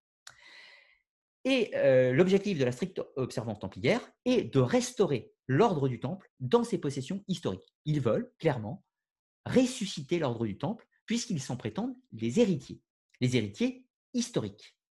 Voilà. La stricte observance templière aura un certain succès en Allemagne, mais va également avoir un succès dans l'est de la France, euh, toute la région de Strasbourg, mais également de Lyon. Et donc, elle se structure définitivement tel que je vous l'ai expliqué, au convent de Colo en 1772. Et on peut dire que c'est l'apogée de la stricte observance templière. C'est quasiment la structure maçonnique la plus importante sur l'Europe continentale. Sauf que l'affaire ne s'arrête pas là. On arrive à un événement, euh, un événement dans, la maçonnerie du XVIIIe siècle qui s'appelle le convent de Willenbad. Le convent de Willenbad, c'est quoi? Eh bien, le baron de Hund était mort en 1776 et la stricte observance templière était en pleine crise, mais également la franc-maçonnerie de façon générique en France. Et euh, la stricte observance templière va réunir une réunion, un convent, où elle va inviter tous les représentants de la stricte observance templière d'Allemagne et des provinces françaises, mais également inviter tous les courants maçonniques de l'Europe, enfin de l'Europe de France, hein, comprenez-le. Et donc tout le monde se réunit à ce convent de Williamsbad pour décider de l'avenir de la stricte observance templière. Mais préalablement, quelque temps plus tôt, en France, à Lyon, un groupe de personnes autour de la figure de Jean-Baptiste Villermoz commençait à réfléchir sur une, une refonte, si l'on peut dire, une restructuration de la franc-maçonnerie. Et euh, ces derniers vont aboutir à une sorte de résultat dans un événement qui s'appelle lui-même le Convent des Gaules, qui aura lieu en 1778. Donc, quelques années plus tard, donc euh, quatre ans plus tard, au convent de Wilhelmsbad, ces euh, francs-maçons lyonnais, donc autour de Jean-Baptiste Villermo, sont eux-mêmes présents au convent de Wilhelmsbad. Et c'est euh, ce courant-là, ce courant lyonnais, qui va remporter la majorité, qui va réussir à convaincre l'auditoire, si l'on peut dire, et va faire que ces nouveaux préceptes, ces, nouveaux, ces nouvelles structurations maçonniques, si l'on peut dire, vont l'emporter et vont supplanter ce qui existait préalablement. Donc, en gros, tout le fonctionnement rituel de la stricte observance templière va changer pour le nouveau qui s'appelle le régime écossais rectifié, inventé par les maçons lyonnais. Sauf que ceci ne va pas faire l'unanimité. Et pourquoi? Eh bien tout simplement parce que lors de ce convent, Jean-Baptiste Le Villermoz et ses partisans vont établir que l'héritage historique avec l'ordre du Temple est une chimère, il n'existe pas. En revanche, il existe un héritage symbolique. Donc, la stricte observance templière revendique un, héritage historique et le régime écossais rectifié de Villermoz revendique un héritage symbolique. Donc, pas besoin d'historicité. Évidemment, tout le monde n'est pas content. Une partie est satisfaite et rejoint le courant de Jean-Baptiste Villermoz, et une autre partie est en désaccord, fait scission et reste dans ce qu'est la stricte observance templière qui va progressivement disparaître en Allemagne. Voilà grosso modo pour les revendications de cette époque. Alors, les euh, rituels maçonniques se structurent, comme je vous l'ai dit, euh, à la fin du XVIIIe siècle et vont aboutir sur le continent à trois grandes écoles. La première qui est le rite français, la deuxième qui est le rite écossais ancien accepté, et la troisième que nous, dont nous venons de parler à l'instant, qui s'appelle le régime écossais rectifié. Dans ces trois euh, rites maçonniques qui existent encore hein, de nos jours, vous avez, enfin tous ces, ces trois systèmes rituels intègrent un héritage à minima à minima symbolique avec l'ordre du temple. Alors là, je vous ai mis quelques exemples de choses qu'on trouve dans ces, dans rituels. Dans le rite français, vous allez trouver euh, des hauts grades. Hein, euh, alors, si pas de compagnon maître, vous allez trouver euh, dans le rite français des, hauts grades, dont l'un s'appelle chevalier d'Orient, référence bien sûr au chevalier des croisades, et l'autre il s'appelle chevalier de l'aigle parfait, maçon libre sous le nom de prince Rose-Croix. Alors, de là à vous dire que c'est une référence directe au chevalier du temple, c'est probable. Je ne suis pas apte de vous répondre empiriquement, bien sûr. Dans le rite écossais ancien accepté, alors oui, je vous ai marqué les dates où ces, rites sont structurés officiellement. Hein. donc 1786 avec un document qui s'appelle le régulateur du maçon pour le rite français, 1801 pour le RE2A, donc régime rite écossais ancien et accepté qui est créé aux États-Unis à Charleston en 1801, donc tout début 19e, et le régime écossais rectifié, RER, e qui lui-même est composé, donc, enfin, structuré au convent de Widenbad en 1700. 82. Donc oui, je vous ai parlé des, euh, euh, titres maçonniques dans les hauts grades du rite français. Il y en a également dans le rite écossais ancien accepté. Alors il y en a plus tout simplement parce que euh, dans le rite français, il y a quatre hauts grades. Dans le rite écossais ancien accepté, il y en a 30. Vous savez, les fameux 33 grades, apprenti, compagnon, maître, plus 30 autres. Donc ce qui fait qu'on va en trouver beaucoup plus, tout simplement. On trouve chevalier d'Orient ou de l'épée, chevalier d'Orient et d'Occident, chevalier du serpent d'airain, grand écossais de Saint-André d'Écosse ou chevalier Cadoche encore qui est le dernier. Et puis euh, dans le régime écossais rectifié, on n'en trouve que deux. Euh, en, au grade bien sûr, qui est l'écuyer novice et le chevalier bienfaisant de la Cité Sainte, dit CBCS. Alors pour euh, celui-ci, le CBCS, donc chevalier bienfaisant de la Cité Sainte, celui-ci est le changement de nom pratiqué par les maçons lyonnais, comme je vous ai dit avant. Avant, dans la stricte observance, il s'appelait le chevalier de l'ordre du Temple. Et puis, avec la rectification de Villermoz, il prend le nom, il enlève le nom templier pour s'appeler chevalier bienfaisant de la Cité Sainte. Donc, vous voyez, l'héritage symbolique, on le trouve dans tous les rites maçonniques. je ne vous ai pas parlé des autres rites, hein, rites puisqu'il y, y, a certains rites maçonniques en fait qui n'intègrent pas cet héritage, notamment en Écosse, notamment en Angleterre, et oui, enfin en Écosse et en Angleterre et de, facto aux États-Unis. par exemple, le rite standard d'Écosse, qui typique de l'Écosse, n'intègre pas du tout la, paternité chevaleresque et n'intègre aucune référence à, l'ordre du temple. Dans les rites anglais, donc le rite est dit émulation, il n'y a pas non plus de référence directe à l'ordre du temple. Et puis dans le rite américain, le rite d'York, il n'y a pas non plus de référence à l'ordre du temple. En revanche, vu que ces différents euh, rites qu'on trouve en Amérique, en Angleterre, eux-mêmes vont parfois aller dans des systèmes de haut grade euh, tels que ceux que je vous ai présentés devant, on va quand même retrouver parfois de la référence templière, mais uniquement dans des systèmes de haut grade, pas dans les systèmes apprentis, compagnons, maîtres. Voilà, grosso modo. Alors, on va poursuivre avec la troisième partie de cette émission. Tout ceci est-il un héritage ou est-ce simplement de la chimère? Alors, déjà, on va parler d'un problème, et un problème qui n'est pas des moindres, puisque c'est un pépin de 313 ans. Parce que c'est bien beau de dire qu'il pourrait y avoir une filiation entre l'ordre du Temple et la franc-maçonnerie, seulement on a quand même 313 ans qu'il nous manque. Pourquoi 313 J'aurais pu vous mettre un petit peu plus. Parce qu'après tout, l'ordre du Temple disparaît. L'arrestation a lieu en 1307, la dissolution officielle de l'ordre en 1312 et le bûcher de Jacques de Molay en 1314. Mais voyez-vous, on entend parler encore euh, de euh, Templiers en 1324 en Angleterre. Voilà pourquoi j'ai mis 1324. Donc, on a quand même 313 ans qui nous manquent. Alors, on va étudier la piste écossaise, la piste anglaise. Ensuite, on va parler des deux théories celle qui s'appelle la théorie de l'emprunt et l'autre qui est la théorie de l'héritage. Et ensuite, on parlera quelques instants de l'affaire Léo Taxil avant de conclure notre sujet. Alors, reprenons un petit peu notre fil. L'hypothèse écossaise. L'ordre du Temple est dissous en 1312. Qu'est-ce que l'on peut dire de cet ordre du Temple? Eh bien, il survit en Espagne sous le nom de l'ordre de Montessa, il survit, enfin, euh, principalement en Aragon et à Valence, il survit en Castille sous le nom d'ordre de Calatrava, donc en Espagne, et il survit au Portugal sous le nom de l'ordre de Christ. Il va survivre bien après la création de la franc-maçonnerie au XVIIe-XVIIIe siècle, puisque ces ordres seront dissous ou deviendront purement honorifiques seulement à partir du XIXe siècle. Donc, ils ont une survivance, pas besoin de chercher de façon immédiate dans ces endroits.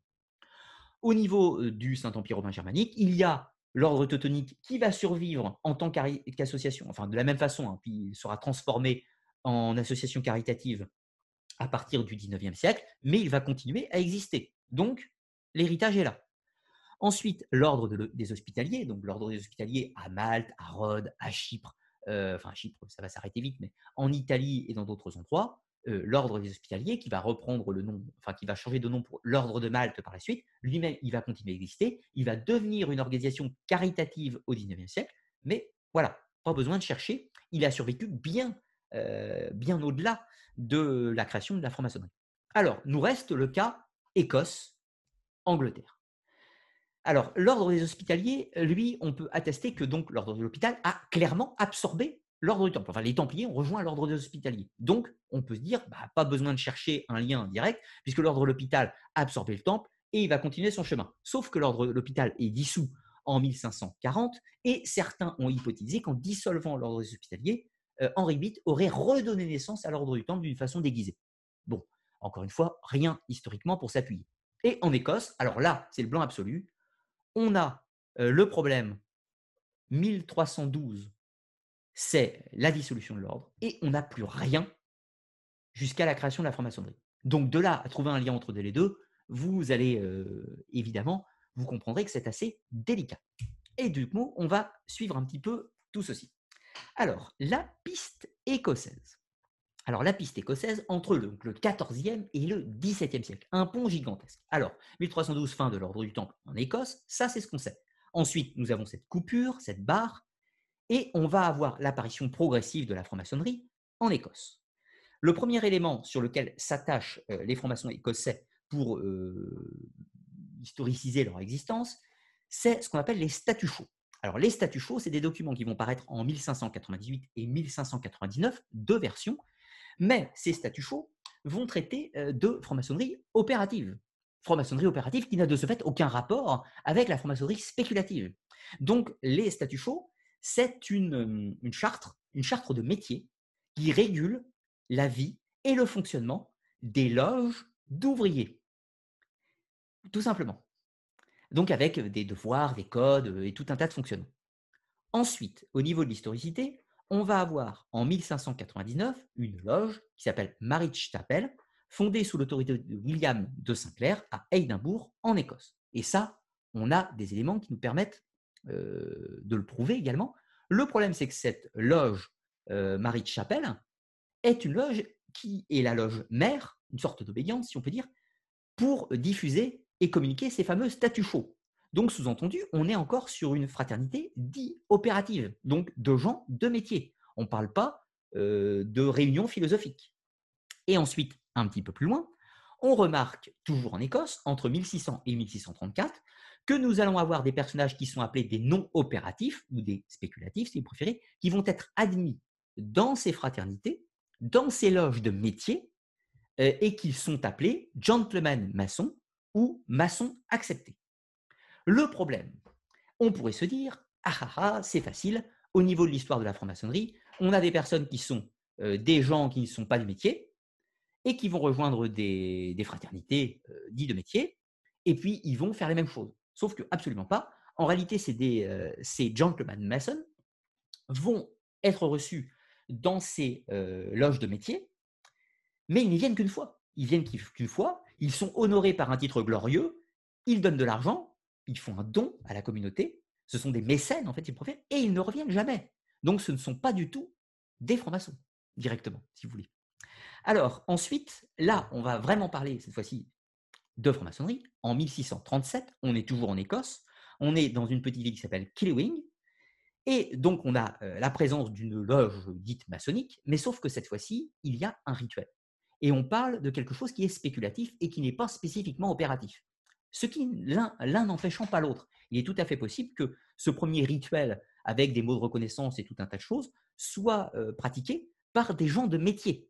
Ça, évidemment, bien malin celui qui pourra en apporter la preuve définitive. Alors, voyons si on peut trouver quelques liens divers et variés avec l'ordre du Temple. Eh bien, vous allez voir que rien n'est moins sûr. Alors, on présente un petit peu mieux tout ça. William Shaw et les statuts Shaw. Donc, je vous rappelle, William Shaw, euh, c'est lui qui va publier ces fameux statuts qui régulent le métier, donc le métier hein, des, ouvriers, hein, tailleurs de pierre, charpentiers, forgerons, toutes les loges de métier en Écosse. Donc, il est le maître des travaux, le maître des travaux, le grand maître d'œuvre, si, vous voulez, de Jacques VI d'Écosse, donc le roi d'Écosse de cette époque. Jacques VI d'Écosse, qui est aussi Jacques Ier d'Angleterre. Hein, voilà, pour faire un, assez simple. Euh, il est le surveillant général des maçons d'Écosse. Donc, maçons, comprenez, des gens de métier. Rien à voir avec la franc-maçonnerie spéculative.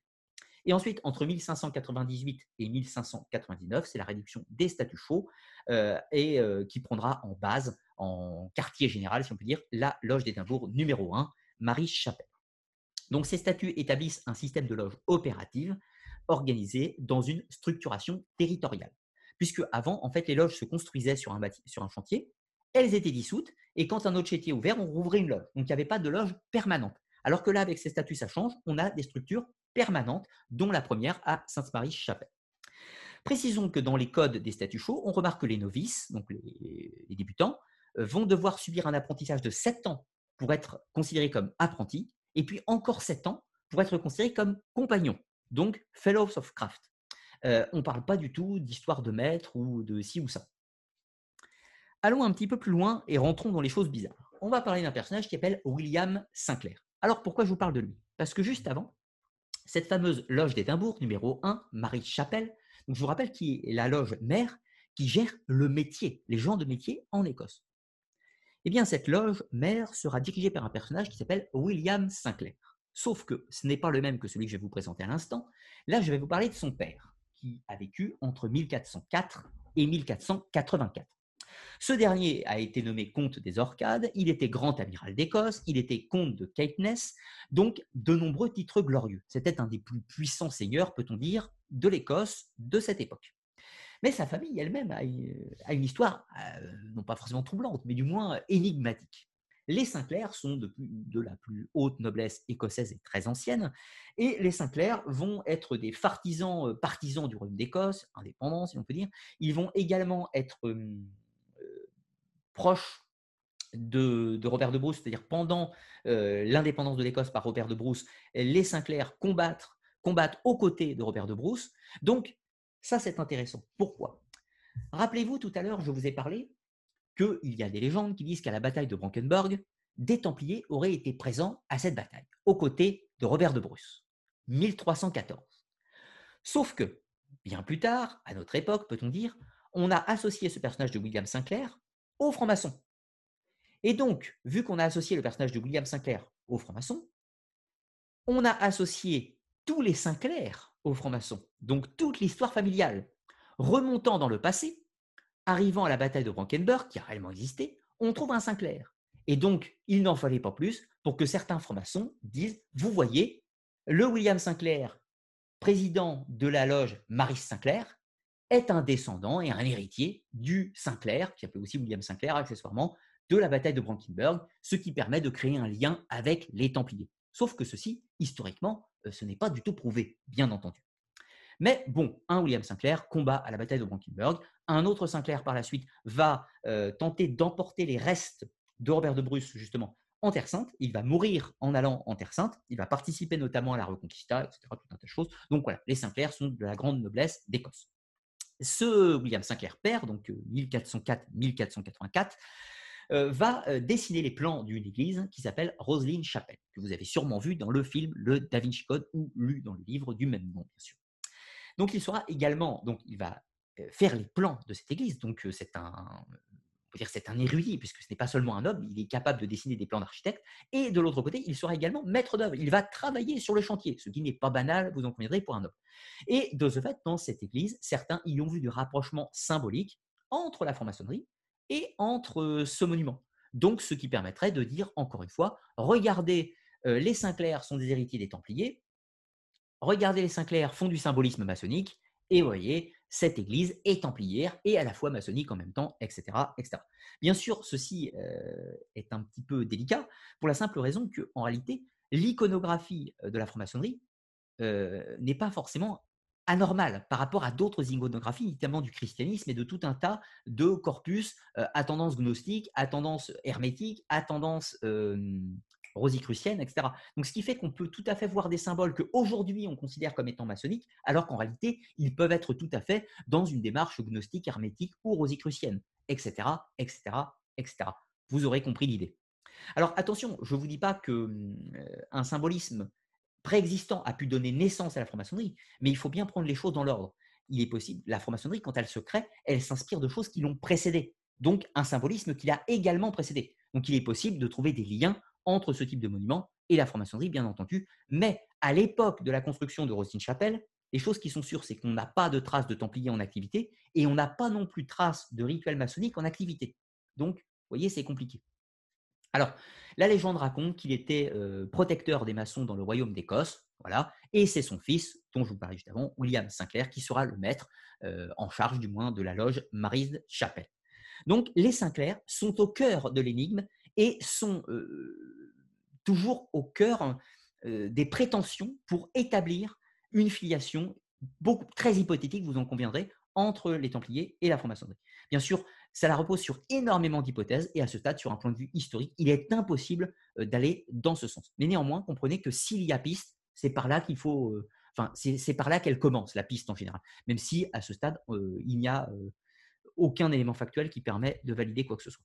Quelques images de Roselyne Chapelle, bien entendu, monument tout à fait sympathique et tout à fait énigmatique. En l'occurrence, là n'enlève rien à l'énigme de ce lieu, mais c'est trop délicat pour en faire un pont entre maçonnerie et Templiers. Alors, il y a une controverse, une controverse qui pourrait peut-être nous aiguiller encore. C'est ce qu'on appelle la controverse de Killewing numéro 0. Alors, je vous ai dit tout à l'heure que la loge Sainte-Marie-Chapelle était la première loge historique, mais d'ouvriers de métier, en Écosse. Sauf que les francs-maçons d'Écosse se revendiquent les héritiers des ouvriers de métier. Rappelez-vous du départ. Les constitutions d'Anderson et la franc-maçonnerie se considèrent comme héritières de ces maçons médiévaux. Donc, de ce fait, la loge Marie-Chapelle, qui est une loge d'ouvriers opératifs, serait de ce fait l'illustre ancêtre des maçons spéculatifs. Donc, la loge Marie-Chapelle est appelée la loge numéro 0, le euh, numéro 1. Mais une autre loge, la loge de Killewing, prétend qu'elle existait depuis le XIIe siècle. Alors, bien sûr, là, impossible de prouver quoi que ce soit. On n'a aucun document qui peut attester l'existence de la loge de Killewing numéro 0 à l'époque médiévale. Enfin, aucune qui permette de l'attester dans la durabilité et qui permet de lui donner surtout des rituels d'aspect maçonnique. On n'a aucun élément. On sait que quelque chose existe à Killewing euh, au XIIe siècle, mais qu'est-ce que c'est exactement? C'est peut-être simplement une corporation de métier euh, sans précision aucune. Mais dans tous les cas, cette loge va réussir à obtenir euh, le droit de s'appeler loge numéro 0, donc de donner une antériorité face à Paris-Chapelle, donc remontant une histoire maçonnique au XIIe siècle, et ce qui permettrait donc de trouver le lien. Les Templiers ont disparu au XIIIe siècle, cette loge existait au XIIe siècle, et ben voilà, etc. Vous voyez le fil. Bien sûr, tout ceci est purement hypothétique. De plus, je vous rappelle qu'en Écosse, les maçons écossais ne cherchent pas à faire le lien entre l'ordre du Temple et la maçonnerie. Eux, ce qu'ils revendiquent, c'est d'être les héritiers des bâtisseurs.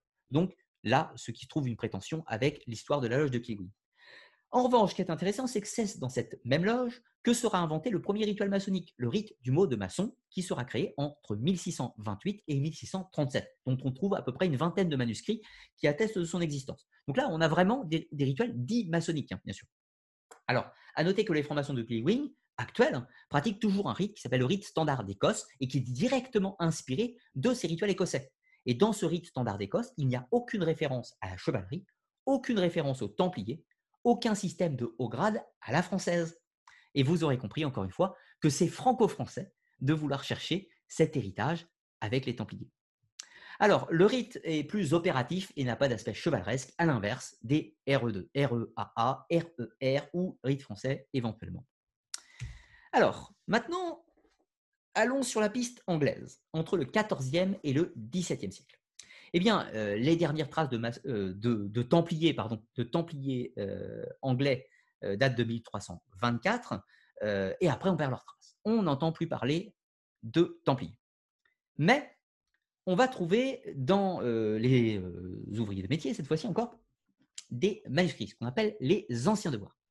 Dans ces anciens devoirs, on peut en citer trois principaux. 1390, le manuscrit Regius, en 1410, le manuscrit Cook, et en 1583, un peu plus loin, le manuscrit Grande Loge numéro 1. Tous ces textes sont des codes des devoirs, des anciens devoirs, comme ils sont appelés, qui régulent des préceptes, des codes de conduite dans les organisations de métiers, de métiers opératifs, maçons, charpentiers et tout un tas d'autres choses. On ne parle pas du tout de choses spéculatives. Sauf que bien plus loin, les constitutions d'Anderson, donc le premier texte qui codifie le règlement maçonnique, si l'on peut dire, ce texte des constitutions d'Anderson va se référer et reprendre en partie les éléments de ces anciens devoirs. Donc, les constitutions d'Anderson sortent à se légitimer en disant nous sommes les héritiers de ceux qui ont fait les anciens devoirs, donc de l'époque médiévale. Mais à ce moment-là, aucun lien avec les Templiers. C'est à des constructeurs que les francs-maçons se réfèrent, et pas à des chevaliers. Un petit peu plus loin, en 1641, nous aurons les premières euh, traces d'initiation maçonnique par des Anglais. Alors, d'initiation maçonnique, qu'est-ce que j'entends? Euh, On a des rituels maçonniques en Écosse, le rite du mot de maçon. Et on a en Angleterre l'apparition de loges maçonniques, mais qui sont des loges d'opératifs, donc des loges de métier. Et là, on va avoir deux euh, Anglais, Robert Moret et Elias Ashmole, tous deux des scientifiques. Robert Moret qui travaillait avec, euh, Isaac Newton et Elias Ashmole qui était aussi astrologue, euh, occultiste, alchimiste et tout un tas d'autres choses. Ces deux personnes seront initiées par des francs-maçons écossais. Donc ils vont accéder au rite du mot de maçon, le rituel qu'on trouve en Écosse. Mais à ce moment-là, en Écosse, on est sur des personnes qui sont dans des loges dites opératives. Donc, euh, des gens qui travaillent, mais qui ont commencé à mettre un aspect rituel. Et en Angleterre, il y a aussi des loges d'ouvriers de métier. Mais à partir de ce moment-là, va se passer quelque chose de très intrigant. On va avoir l'apparition en Angleterre. Ne faites pas la confusion, hein, Écosse-Angleterre. Je ne dis pas Royaume-Uni. En Angleterre, on va avoir l'apparition de choses tout à fait nouvelles, des loges dites de francs-maçons, qui sont spéculatives avec un rituel, mais qui n'ont plus du tout euh, de genre de métier. Donc quelque chose de nouveau. Alors la question qui se pose habituellement, c'est est-ce que cette franc-maçonnerie spéculative qui est née en Angleterre est-elle l'héritière de ces loges euh, franc-maçonniques comme en Écosse qui sont un peu spéculatives, un peu impératives, ou est-ce un emprunt? Est-ce qu'ils ont copié le système de ces loges opératives pour produire un système rituel, mais d'ordre philosophique, avec un emprunt des codes de ces anciens devoirs médiévaux. Eh bien, euh, la question existe hein, dans, le monde de la maçonnologie. Les gens ne sont pas d'accord entre eux, visiblement, euh, bien que la théorie de l'emprunt soit plutôt majoritaire de nos jours. Donc, actuellement, ce qu'on peut dire, c'est qu'on peut hypothétiser une filiation entre des ouvriers de métiers médiévaux jusqu'à des, jusqu'à des francs-maçons spéculatifs en Écosse, ça, on peut voir une filiation possible. Et en Angleterre, on peut voir inversement une rupture et que certains personnages comme Robert Moret et Elias Ashmole ont emprunté des codes de ces maçons opératifs pour créer quelque chose de spéculatif. Donc, on pourrait avoir à la fois la théorie de l'emprunt en Angleterre et la théorie de l'héritage en Écosse. Mais encore une fois, vous aurez bien compris, à aucun moment, on ne parle de chevalerie. On ne parle pas des Templiers, rien de tout ça.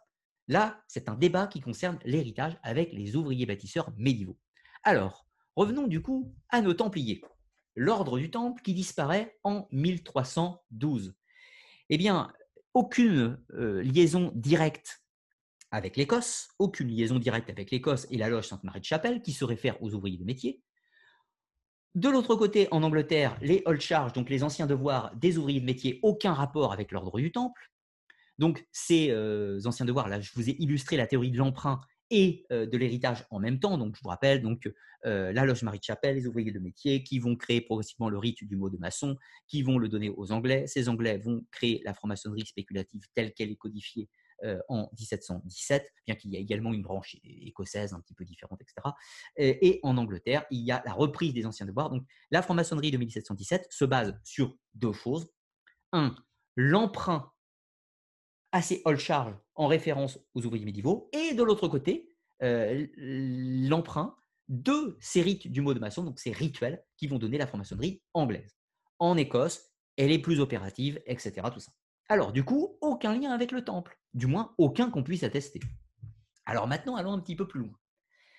Nous avons deux traditions principales, la tradition anglaise, andersonienne, et la tradition écossaise et irlandaise. Alors, la tradition écossaise, euh, écossaise-irlandaise, il n'y a pas tellement de secrets. La tradition écossaise et irlandaise, elle se revendique des ouvriers de métier, elle va donner naissance progressivement au rite dit des anciens, qui va être très présent en Angleterre également, et qui va donner en partie naissance, je simplifie, hein, en partie naissance, ce rite des anciens, au rite écossais ancien accepté, apparu en 1801.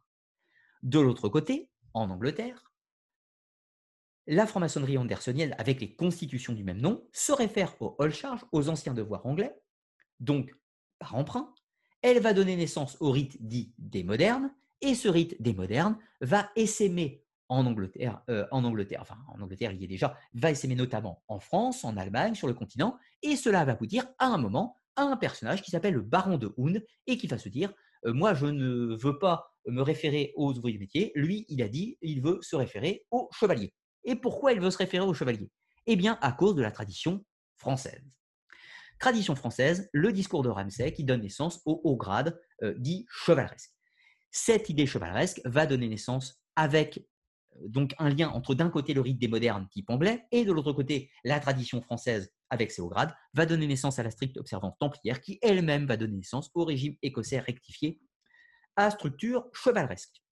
Et cet écosystème va également participer à la naissance du rite écossais ancien accepté, qui lui aussi a un aspect chevaleresque dans certains cas.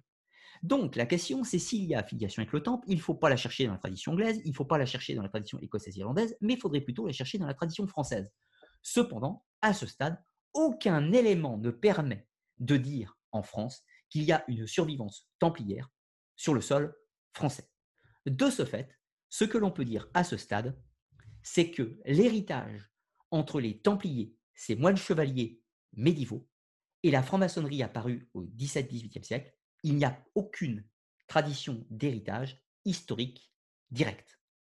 L'héritage, à la limite, est uniquement d'ordre symbolique, une référence éventuellement. Mais on ne peut pas dire qu'il y a un héritage direct entre les deux. Aucun élément, comprenez, ne, ne permet de le dire. Avec découverte de d'autres documents, d'une preuve quelconque diverse et variée, c'est possible. Mais à ce jour, aucun élément empirique ne permet de l'attester. Il y a des pistes de réflexion, des éléments qui, posent l'interrogation, des éléments, comment dire, suspects, mais aucune preuve. Et voilà, c'est simplement ça que je voulais vous dire ce soir. Aucun, aucune chose ne permet de l'affirmer. Alors, allons un petit peu plus loin avec l'affaire Léo Taxi. Alors ça, c'est une petite digression pour vous illustrer un petit peu le problème. Là, on va quitter euh, ce que les francs-maçons disent eux-mêmes, les francs-maçons eux-mêmes, certains vont vous dire ils sont les héritiers du temple, certains vont dire non, ils ne sont pas les héritiers du temple, certains vont dire c'est symbolique, ça dépend des gens. Mais dans le monde, euh, notre monde, le monde des profanes, il y a une petite affaire qui va mettre un petit peu le feu aux poudres, c'est l'affaire Léo Taxil. Alors Léo Taxil, c'est un écrivain, un auteur, euh, pamphlétaire de la fin du 19e siècle qui va écrire des textes d'anti-maçonnerie, donc qui critique la franc-maçonnerie, euh, où il va faire une parodie de ce qu'est la franc-maçonnerie. Et donc, lui, qu'est-ce qu'il fait? Dans une démarche, alors c'est un canular, il hein, faut savoir qu'il va, euh, il va euh, expliquer son canular quelques années plus tard. Mais ce canular est toujours pris comme une réalité aujourd'hui, par, par certaines personnes. Alors, qu'est-ce qu'il fait? Il se pose dans la peau d'un catholique et il dit, regardez les Templiers, c'étaient des hérétiques qui vénéraient une idole, une idole, le Baphomet. Et de l'autre côté, regardez les francs-maçons, ils sont euh, excommuniés par l'Église, et je les suspecte d'être les héritiers des Templiers et de vénérer une idole. Et cette idole est le diable. Alors, là, vous voyez euh, certaines images donc, des, canulars de Taxil où on voit des Templiers ici, qu'ils présentent comme des francs-maçons, vénérer une idole, une idole qui est le Baphomet. Sauf que cette représentation du Baphomet n'est pas médiévale. Au Moyen Âge, pendant les procès des Templiers et les différents éléments qu'on a à l'époque, eh bien, euh, cette fameuse idole est euh, habituellement, d'après les descriptions, serait une tête barbue, un chat euh, ou éventuellement une tête tricéphale. Mais à aucun moment on ne trouve cette représentation-là. Cette représentation-là sera inventée par un occultiste du 19e siècle qui s'appelle Eliphas Lévy et qui a vécu sensiblement entre 1810 et 1875. Je sais parce que je viens de terminer une vidéo de présentation, une vidéo de présentation sur Eliphas Lévy qui sera diffusée l'année prochaine. Donc, Eliphas Lévy va créer la représentation du Baphomet telle qu'elle est là, et cette euh, représentation du 19e siècle va devenir la représentation classique du Baphomet qui va être associée aux Templiers et que Léo Taxil va de ce fait associer à la franc-maçonnerie. Donc, euh, certes, il n'y a pas d'héritage historique qu'on peut attester avec l'ordre du Temple, mais dans l'antimaçonnisme, cela est parfois véhiculé, les rattachant à des hérétiques du Moyen Âge, des hérétiques euh, pour certains. Les Templiers ne sont pas des hérétiques pour d'autres. Il y a de grands débats sur la culpabilité ou pas du Temple. Hein. Ce n'est pas du tout le sujet de l'émission. Alors, qu'est-ce qu'on peut conclure de tout ça et surtout qu'est-ce qu'on peut apporter comme nouvelle question? Parce qu'au final, euh, comme je vous l'ai dit, on ne peut pas du tout affirmer historiquement qu'il y a un lien quelconque un lien quelconque entre les deux. Alors oui, euh, avant de, conclure tout ça, je vais mettre une petite barre dans le chat, puisque après je vais tenter de répondre à vos questions, bien évidemment. Donc je mets une petite barre, ça c'est pour me retrouver, pour que si vous avez des questions, donc je vous rappelle, vous posez question avant d'écrire votre message, et je tenterai à la mesure de mes capacités, bien sûr, d'y répondre. Alors conclusion de cette affaire, euh, rien ne permet historiquement d'affirmer un héritage. certains courants maçonniques actuels se revendiquent d'un héritage symbolique avec le temple voilà, à défaut d'être historique. En revanche, la question qui est plus intéressante et qui pourrait se poser aujourd'hui, c'est du coup, cet héritage symbolique repose sur quoi? Dire que si euh, certains francs-maçons se revendiquent symboliquement les héritiers des Templiers, qu'est-ce qu'ils entendent par les Templiers? Euh, Quelle est leur perception de l'ordre du Temple? Parce que ça, ça peut amener d'autres questions. Est-ce que euh, la référence est une illustration symbolique du Temple dans une vision humaniste, siècle des Lumières ou autre? Ou est-ce en référence à des chevaliers médiévaux qui étaient des moines combattants qui voulaient libérer la Terre Sainte? Ça, ça amène tout un tas d'autres questions, vous voyez l'idée. Donc, la référence symbolique, pourquoi pas, mais quel symbole dans ce cas? Parce que le symbole du temple est lui-même très complexe. Et ça, du coup, ça pourrait amener de nombreuses autres questions, bien entendu. Voilà, grosso modo, pour ce que je voulais vous dire ce soir, tenter d'éclairer un petit peu le sujet. Et puis, bah, du coup, maintenant, je vais euh, attendre vos, euh, vos questions, si vous en avez. Ah, si, ici, une question. Alors, je, précise quand même que je, répondrai euh, majoritairement aux questions qui ont trait au sujet de l'émission, à savoir euh, la franc-maçonnerie, les Templiers, éventuellement l'héritage entre les deux, et puis un petit peu tout ce que nous avons abordé au cours de l'émission, c'est-à-dire euh, les Saint-Clair, le cheval de Ramsay, la stricte observance templière, enfin tout ça, dans la mesure, encore une fois, de mes compétences. Alors, question de Alexandre Diel. Peut-on aborder le grand prieuré des ordres unis maçonniques, religieux et militaires du temple, du sépulcre et de l'hôpital de Saint-Jean de Jérusalem. Euh, je suis du mal à saisir ta question. Euh, j'ai l'impression qu'il y, a plein de références à plein de termes dans, dans, ce que tu as posé comme question. Le grand prieuré, euh, moi, ça me fait penser au grand prieuré, le grand des Gaules en France, qui est une obédience maçonnique. L'ordre uni-maçonnique, alors ça me fait penser aux États-Unis, mais aux États-Unis, il y a tout un tas d'obédiences maçonniques. Dans chaque État, il y en a plusieurs. Euh, je ne vois pas comment répondre à ta question. Il y a tout un tas de sujets. je ne saurais pas euh, par où commencer. C'est pas que je ne veux pas y répondre, mais il n'y a pas spécifiquement une question tu vois, dans, ton message.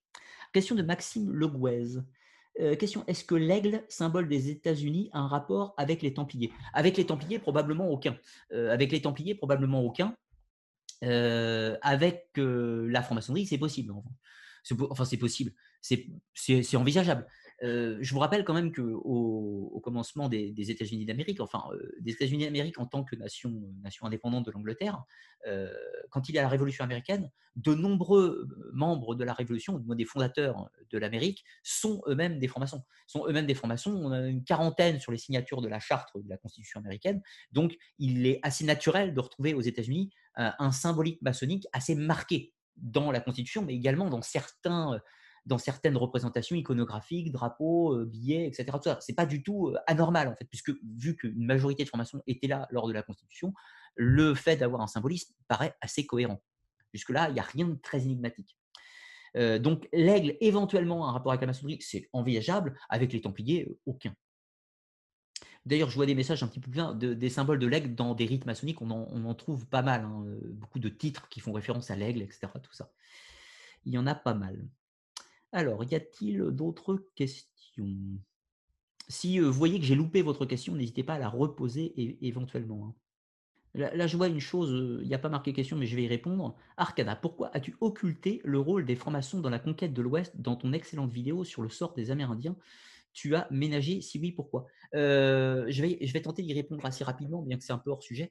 Euh, c'est pas du tout que j'ai occulté, c'est que j'ai fait la vidéo sur les Amérindiens en toute fin, toute fin 2016 toute fin 2016, et j'étais très loin d'avoir les, connaissances que j'ai sur, les, sur les sujets maçonniques et autres, déjà de 1, et de 2, si je devais refaire cette vidéo sur le génocide amérindien, je la traiterais absolument différemment. Ça, c'est clair et net. Parce que ma vidéo, à l'époque, était beaucoup trop, beaucoup trop manichéenne, beaucoup trop maquillé, il ne prenait pas suffisamment de hauteur historique, pas assez de neutralité avec le sujet. Euh, et je suis trop parti pris dans la vidéo sur le génocide amérindien, je suis trop parti pris amérindien en l'occurrence, et du coup, c'est pas du tout objectif sur un point de vue historique. Donc, si je devais refaire cette vidéo, je la referais de façon beaucoup plus neutre. Mais euh, du coup, euh, non, le rôle de la franc-maçonnerie, pas spécifiquement plus, plus qu'autre chose. C'est une volonté américaine au sens global, pas spécifiquement maçonnique. C'est plutôt générique, et c'est assez terrifiant d'ailleurs, mais c'est pas spécifique à la maçonnerie pour ce cas-là de, la conquête de l'Ouest. Euh, question de Jean Ditou. Connais-tu l'Ordre de Mollet, une loge franc-maçonne à Paris? Alors, l'Ordre de Mollet, il y a peut-être une loge parisienne qui s'appelle l'Ordre de Mollet, je ne connais pas du tout. En revanche, l'Ordre de Mollet, c'est quelque chose qui existe. Alors, l'Ordre de Mollet, c'est quoi? Euh, C'est là quelque chose qui se revendique clairement en filiation euh, templière et qui est maçonnique, enfin qui est maçonnique, qui est paramaçonnique, parce que ce n'est pas de la franc-maçonnerie. Euh, l'ordre de Mollet, c'est aux États-Unis majoritairement, ben, mais que ça, en fait, euh, c'est répandu un petit peu dans le monde, et notamment, il y en a un petit peu en France. Mais l'ordre de Mollet, c'est quoi?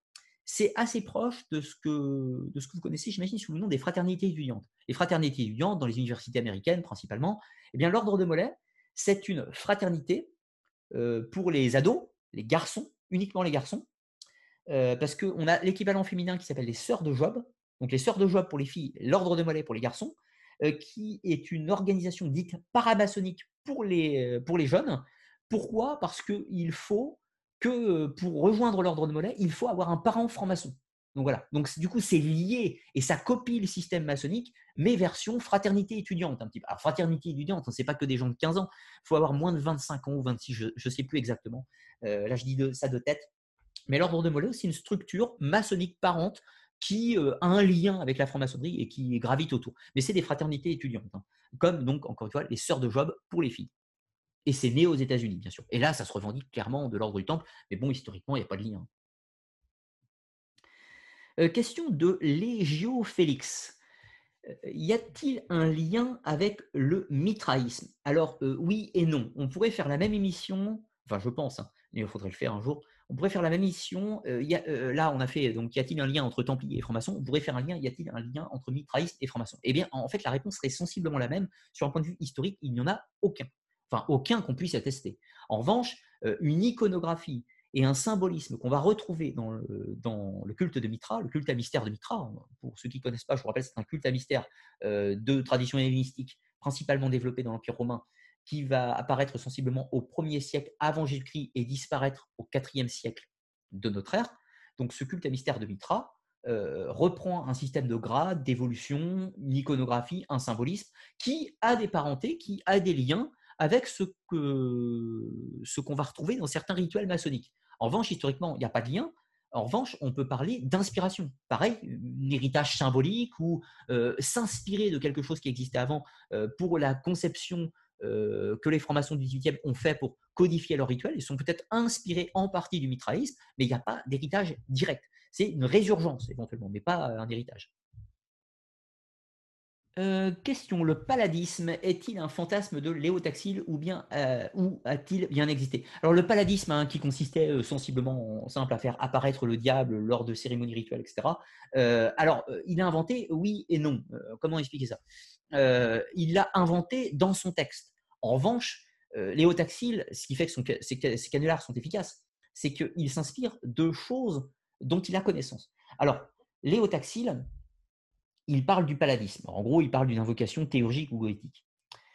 Mais il faut comprendre que dans les milieux occultes du 19e siècle, certains occultistes prétendent être en capacité de faire une incantation. Je vais prendre l'exemple d'Eliphas Lévy que je citais tout à l'heure. Eliphas Lévy prétend faire des cérémonies de théurgie où il aurait fait apparaître magiquement euh, Apollonios de Thiane, un, prophète mystique de l'Antiquité. On a euh, d'autres occultistes comme Stanislas Lévy, Papus, etc., qui se livrent à des opérations théurgiques. Donc, ça existe. Donc, Léo Taxil en a connaissance et tente de dupliquer ces rituels théurgiques dans sa critique de la maçonnerie, disant que ces derniers n'invoquent pas des sages comme Apollonius de Thiane, mais invoquent le diable, ou Satan, Lucifer, etc., qui apparaissent sous la forme d'un ange de lumière, etc. etc. Donc Léo Taxil euh, s'est inspiré de choses courantes de son époque pour prêter cette pratique aux francs-maçons. Mais après, c'est toujours pareil, hein, j'y étais pas, donc je ne sais pas ce qui se passait. Ça, c'est toujours la limite un petit peu. On n'a aucun élément dans les rituels qui nous permet de déceler ce type de pratique. Voilà tout simplement ce qu'on peut dire à ce stade. Et de plus, on sait que Léo Taxil a fait un canular puisqu'il le dit lui-même. C'est ça qui est, tout à fait intéressant. Léo Taxil a fait des canulars contre l'Église catholique et après, euh, donc plutôt côté maçonnique, je dire, et ensuite il a fait des canulars du côté catholique plutôt contre la maçonnerie. Et il a changé euh, couramment. Il aimait caricaturer tout le monde, si je puis dire. Euh, question de Bouixel Marius. Euh, selon vous, la franc-maçonnerie a-t-elle un réel pouvoir d'influence aujourd'hui ou est-ce juste du folklore? Euh, Clairement, hein, historiquement, la franc-maçonnerie a eu du pouvoir euh, sur la Troisième République, dans les années 30. 30. aujourd'hui, non. La franc-maçonnerie n'est pas assez n'est pas assez euh, puissante par rapport à ce qu'elle était à l'époque. Elle a beaucoup perdu en influence au cours des années, etc. En revanche, un petit truc, euh, je, cherche vos questions qui traitent du sujet de ce soir, qui est le lien entre la franc-maçonnerie et les Templiers, ou tout ce qui gravite, pas au XXe siècle. du coup, j'ai répondu rapidement, mais je vais essayer de trouver plutôt des questions qui parlent du passé et qui sont pas trop dans l'idée du complot maçonnique, parce que je suis pas là pour vous faire une émission sur le complot maçonnique. Peut-être que je le ferai un jour. J'inviterai quelqu'un pour le faire, quelqu'un de plus compétent que moi sur le domaine. Mais moi, ce qui m'intéresse, c'est l'histoire de ces filiations et 17, 18e siècle, Templiers, maçonnerie, etc. Je vais éviter de prendre les questions qui traitent de l'influence maçonnique, du grand complot mondial, des Illuminati, tout ça, c'est pas tellement le sujet de mon émission. Alors, question de Damien Goodbive. Bonsoir. Êtes-vous franc-maçon? D'où vient votre intérêt pour ce sujet? Alors, du coup, non, je ne suis pas franc-maçon. J'y ai déjà répondu dans mon interview que j'ai fait d'un franc-maçon en l'occurrence. En revanche, d'où vient mon intérêt? Eh bien, je me passionne pour les traditions ésotériques, pour euh, les traditions mystériques, pour les cultes à mystère anciens, pour les traditions ésotériques plus modernes. Et donc, j'étudie fatalement la franc-maçonnerie, la rose-croix, l'hermétisme. Si tu vas sur ma chaîne, tu trouveras des émissions qui traitent d'à peu près tous les sujets, et notamment la franc-maçonnerie, de la rose-croix, du, culte à, mystère de Mitra, d'Éleusis, de Samothrace et de tout un tas d'autres. Donc, parce que je suis passionné par tous les mystères des sciences occultes et de l'ésotérisme.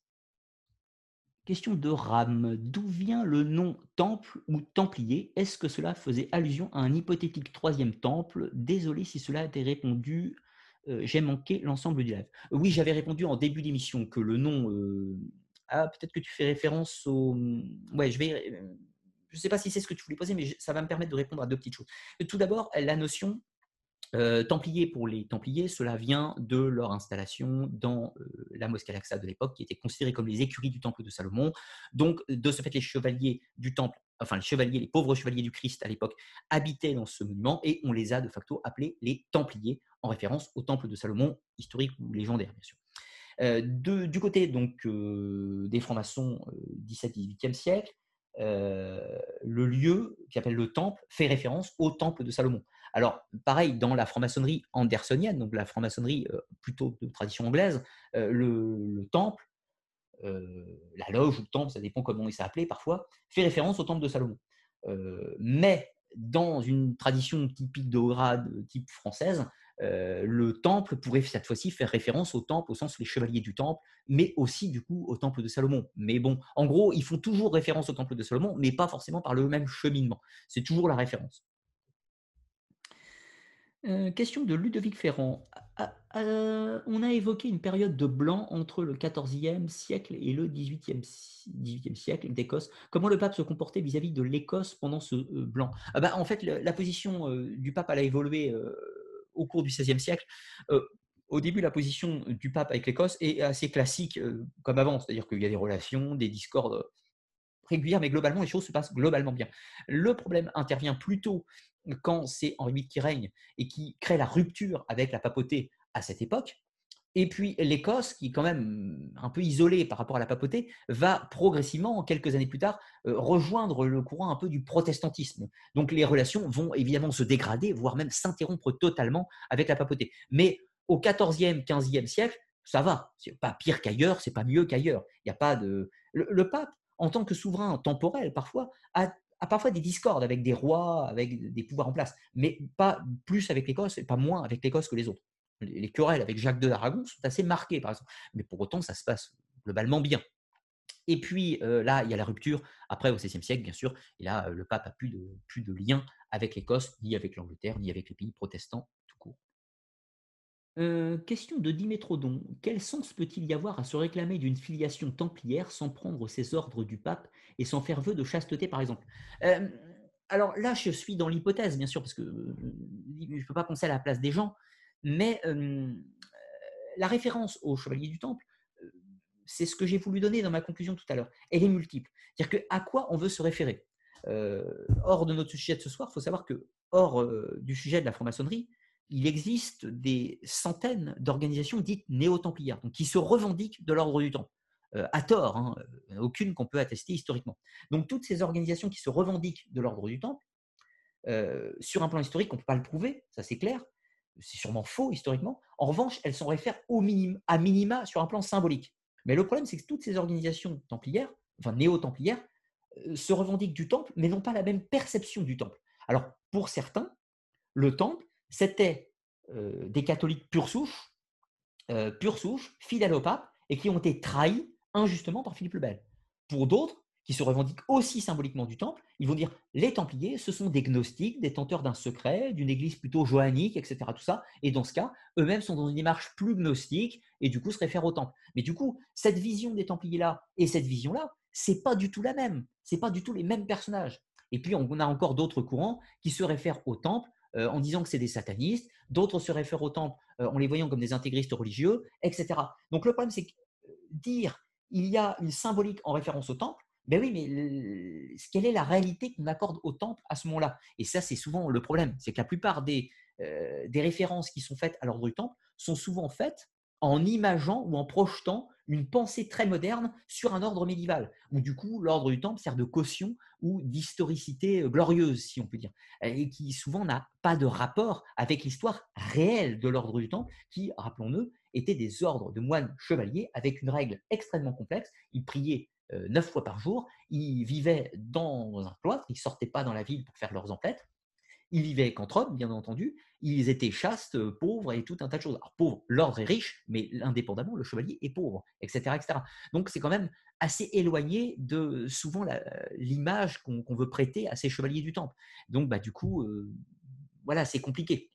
Les, raisons, sont, les raisons souvent les mêmes. En revanche, les conclusions sont souvent multiples. Les raisons sont souvent, on veut se donner une, une historicité glorieuse par la figure énigmatique qu'est l'ordre du temple. Alors, je vais prendre encore deux petites questions. Euh, j'évite les questions qui traitent de politique puisque ce n'est pas mon sujet. Je vous rappelle que je ne traite jamais de politique, jamais d'actualité. Euh, je traite d'histoire, de symbolisme, d'archéologie, de mythologie, de sciences occultes, de théologie, tout ce que vous voulez. Mais je ne traite pas de politique. Ce n'est pas le sujet de ma chaîne. Si vous êtes intéressé par la politique, il existe d'autres chaînes sur YouTube qui traitent abondamment du sujet, en bien ou en mal. Je ne suis pas là pour vous conseiller des chaînes, mais je dis que ce n'est pas mon sujet. Donc, du coup, vous n'aurez pas de réponse sur les sujets politiques, tout simplement. Et ça, ça ne me concerne pas le sujet de ce soir. Ah, une question d'Al du 9. Selon toi, Napoléon Bonaparte était-il franc-maçon? Connais-tu quelque chose sur le sujet? Oui, un petit peu. Alors, franc-maçon, euh, euh, Napoléon n'était pas franc-maçon. Alors, plus précisément, on n'a aucun élément historique qui permet de prouver euh, que, Napoléon était franc-maçon. En revanche, il était proche de certains francs-maçons, puisque notamment euh, son père, si je ne dis pas de bêtises, l'était, et euh, certains de ses frères l'étaient. Donc, il baigne dans la maçonnerie. En revanche, lui-même n'était, aux connaissances actuelles, pas franc-maçon. En revanche, il a redonné une structure à l'organisation maçonnique qu'il a pris en son pouvoir, si on peut dire, euh, lors de son ascension au trône, et il va énormément s'appuyer sur les réseaux maçonniques de cette époque. Puisque je vous rappelle que pendant la Révolution française, la franc-maçonnerie a quasiment disparu. Et c'est Napoléon qui lui redonne un petit peu de force en la restructurant, en l'organisant. Donc on ne peut pas du tout affirmer que, que Napoléon était franc-maçon. En revanche, il avait des francs-maçons tout autour de lui, ça c'est certain. Alors, et une dernière question de Roxane. Les corporations de maçons opératives vers 1660 en France sont-elles les prémices de la loge française spéculative? Euh, En toute logique, non. En toute logique, non. Pourquoi? Euh, Reprenons un petit peu. On a euh, une filiation qu'on peut, qu'on peut illustrer en Écosse avec des loges de métier qui progressivement vont développer des aspects rituels. Donc, on est sur des maçons opératifs qui sont toujours des opératifs mais qui développent un aspect rituel. Et ces opératifs rituels vont devenir euh, les euh, loges spéculatives d'Écosse, mais très marquées avec cet héritage opératif. De l'autre côté, en Angleterre, on a euh, des personnes au XVIIe siècle qui vont se dire, ils veulent se réunir en club politique, en club politique, philosophique, de réflexion, etc., etc., un peu dans la démarche Royal Society de l'époque. Et ces clubs vont s'inspirer des anciens devoirs des constructeurs métiers, s'inspirer des rites qu'ils trouvent en Écosse, et ça donne naissance à la franc-maçonnerie spéculative de type anglais. Sur le sol français, on ne peut pas affirmer qu'il y a un lien quelconque entre les corporations de métiers et les premières loges qui apparaissent. Premières loges qui sont certainement dues à euh, la migration des jacobites écossais et éventuellement l'implantation de loges anglaises sur le sol français, donc une filiation qui vient en partie d'Écosse et en partie d'Angleterre. Et la spécificité, française, l'ajout français, c'est ce système de haut grade, cet aspect chevaleresque qui est vraiment la patte française à la maçonnerie et qui va se greffer sur ces courants écossais et anglais, donner sa spécificité au territoire. Mais à mon sens, euh, c'est discutable, hein, en France, je ne vois pas de filiation entre les ouvriers de métier en France et les premières loges françaises. Euh, si héritage euh, au moins intellectuel euh, sur des maçons opératifs, c'est en Angleterre et en Écosse qu'il faut les chercher, mais pas spécifiquement en France. Bien que, après tout, les compagnons euh, d'artisans de métier euh, anglais et écossaises, il y en avait aussi en France. Donc, quand je dis qu'il y a une réflexion, que les francs-maçons prennent une base avec les maçons opératifs d'Angleterre et d'Écosse, bah, de, facto, c'est aussi ceux de France, d'Allemagne. Mais bon, il faut quand même prendre en compte la, la logique des territoires de cette époque. Voili, voilou. Alors, du coup, euh, je vois une dernière petite question. Allez, j'y réponds en 20 secondes si ça traite du sujet. Non, ça ne traite pas du sujet, malheureusement. Donc, on va pouvoir conclure l'émission. Alors, je retourne sur mon, document. Donc, j'avais rien. Si, j'avais une petite chose à vous montrer rapidement. Alors, clac, ça, tout d'abord, ce que je vous montre, c'est mon bouquin. Pour ceux qui l'auraient loupé, je viens de sortir un livre. Il est sorti le 8 octobre, donc qui s'appelle Arcana les mystères du monde, les civilisations oubliées. Et c'est un livre qui ne traite pas d'ésotérisme, il traite d'archéologie, d'histoire et de mythologie. Donc pour ceux qui n'étaient pas au courant, j'ai fait une émission spéciale pour le présenter sur la chaîne. Et euh, bien sûr, vous pourrez euh, le retrouver facilement en le commandant chez votre libraire quand vous pourrez le faire ou sur Amazon, bien entendu.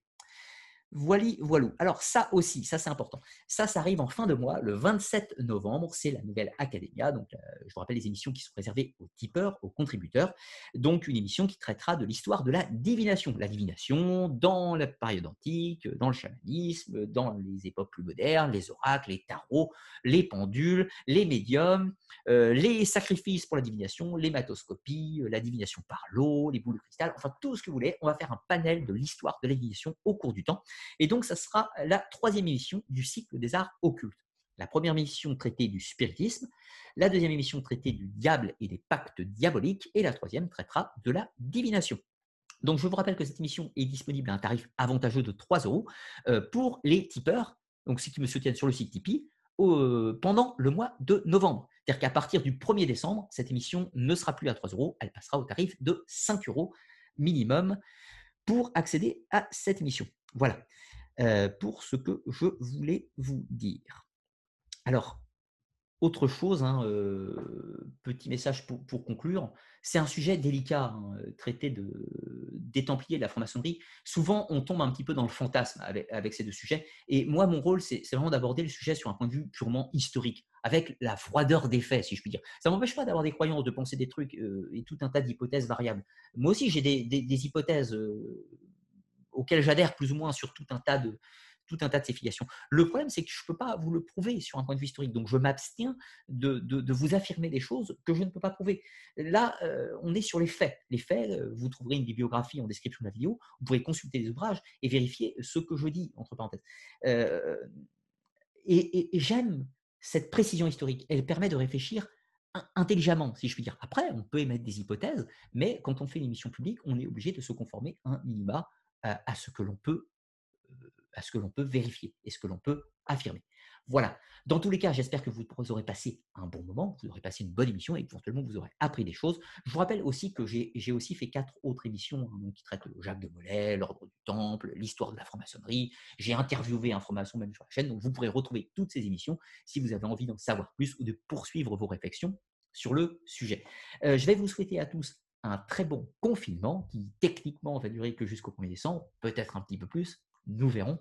Euh, et je m'excuse pour euh, mon petit, ma petite gueulante sur les sujets politiques, mais ma chaîne ne traite pas de politique. Je n'ai pas envie de le faire. Je n'ai pas envie de vous, de vous asséner mes idéologies politiques, mes points de vue. Ça ne vous regarde pas. Je n'ai pas envie d'être un influenceur politique, donc je m'abstiens de traiter ces sujets. Ne m'en veuillez pas. Ma chaîne traite d'histoire, d'archéologie, de mythologie et des sciences occultes. Le reste, c'est ailleurs. Voilà. Et bien évidemment, je vous rappelle encore une fois que je produis des émissions libres et indépendantes. Personne ne m'influence sur mon choix éditorial. De ce fait, pour ceux qui le souhaitent, je vous rappelle que vous pouvez me soutenir soit en achetant mon bouquin, éventuellement en allant sur Tipeee pour accéder euh, aux académias, donc les émissions hein, plus longues, plus techniques, on rentre dans le sujet, c'est des émissions de 2 à 3 heures, de 2 à 3 heures, mais sur des sujets précis, pas, pas sur des sujets génériques. Et puis, euh, qu'est-ce que je voulais vous dire aussi? Eh bien, c'était à peu près tout. Et pour ceux qui le souhaitent également, vous pouvez euh, devenir membre de la chaîne. Vous aurez quelques petits avantages qui vont déclencher, notamment en, notamment en, décembre, de nouveaux avantages qui vont apparaître sur, euh, pour les membres de la chaîne. Voilà. En vous remerciant tous, en vous souhaitant le meilleur pour vous-même, en vous souhaitant de bonnes lectures, de bonnes émissions et tout un tas de belles choses au possible. Sur ce, je vous souhaite à tous une très bonne fin de soirée et à bientôt.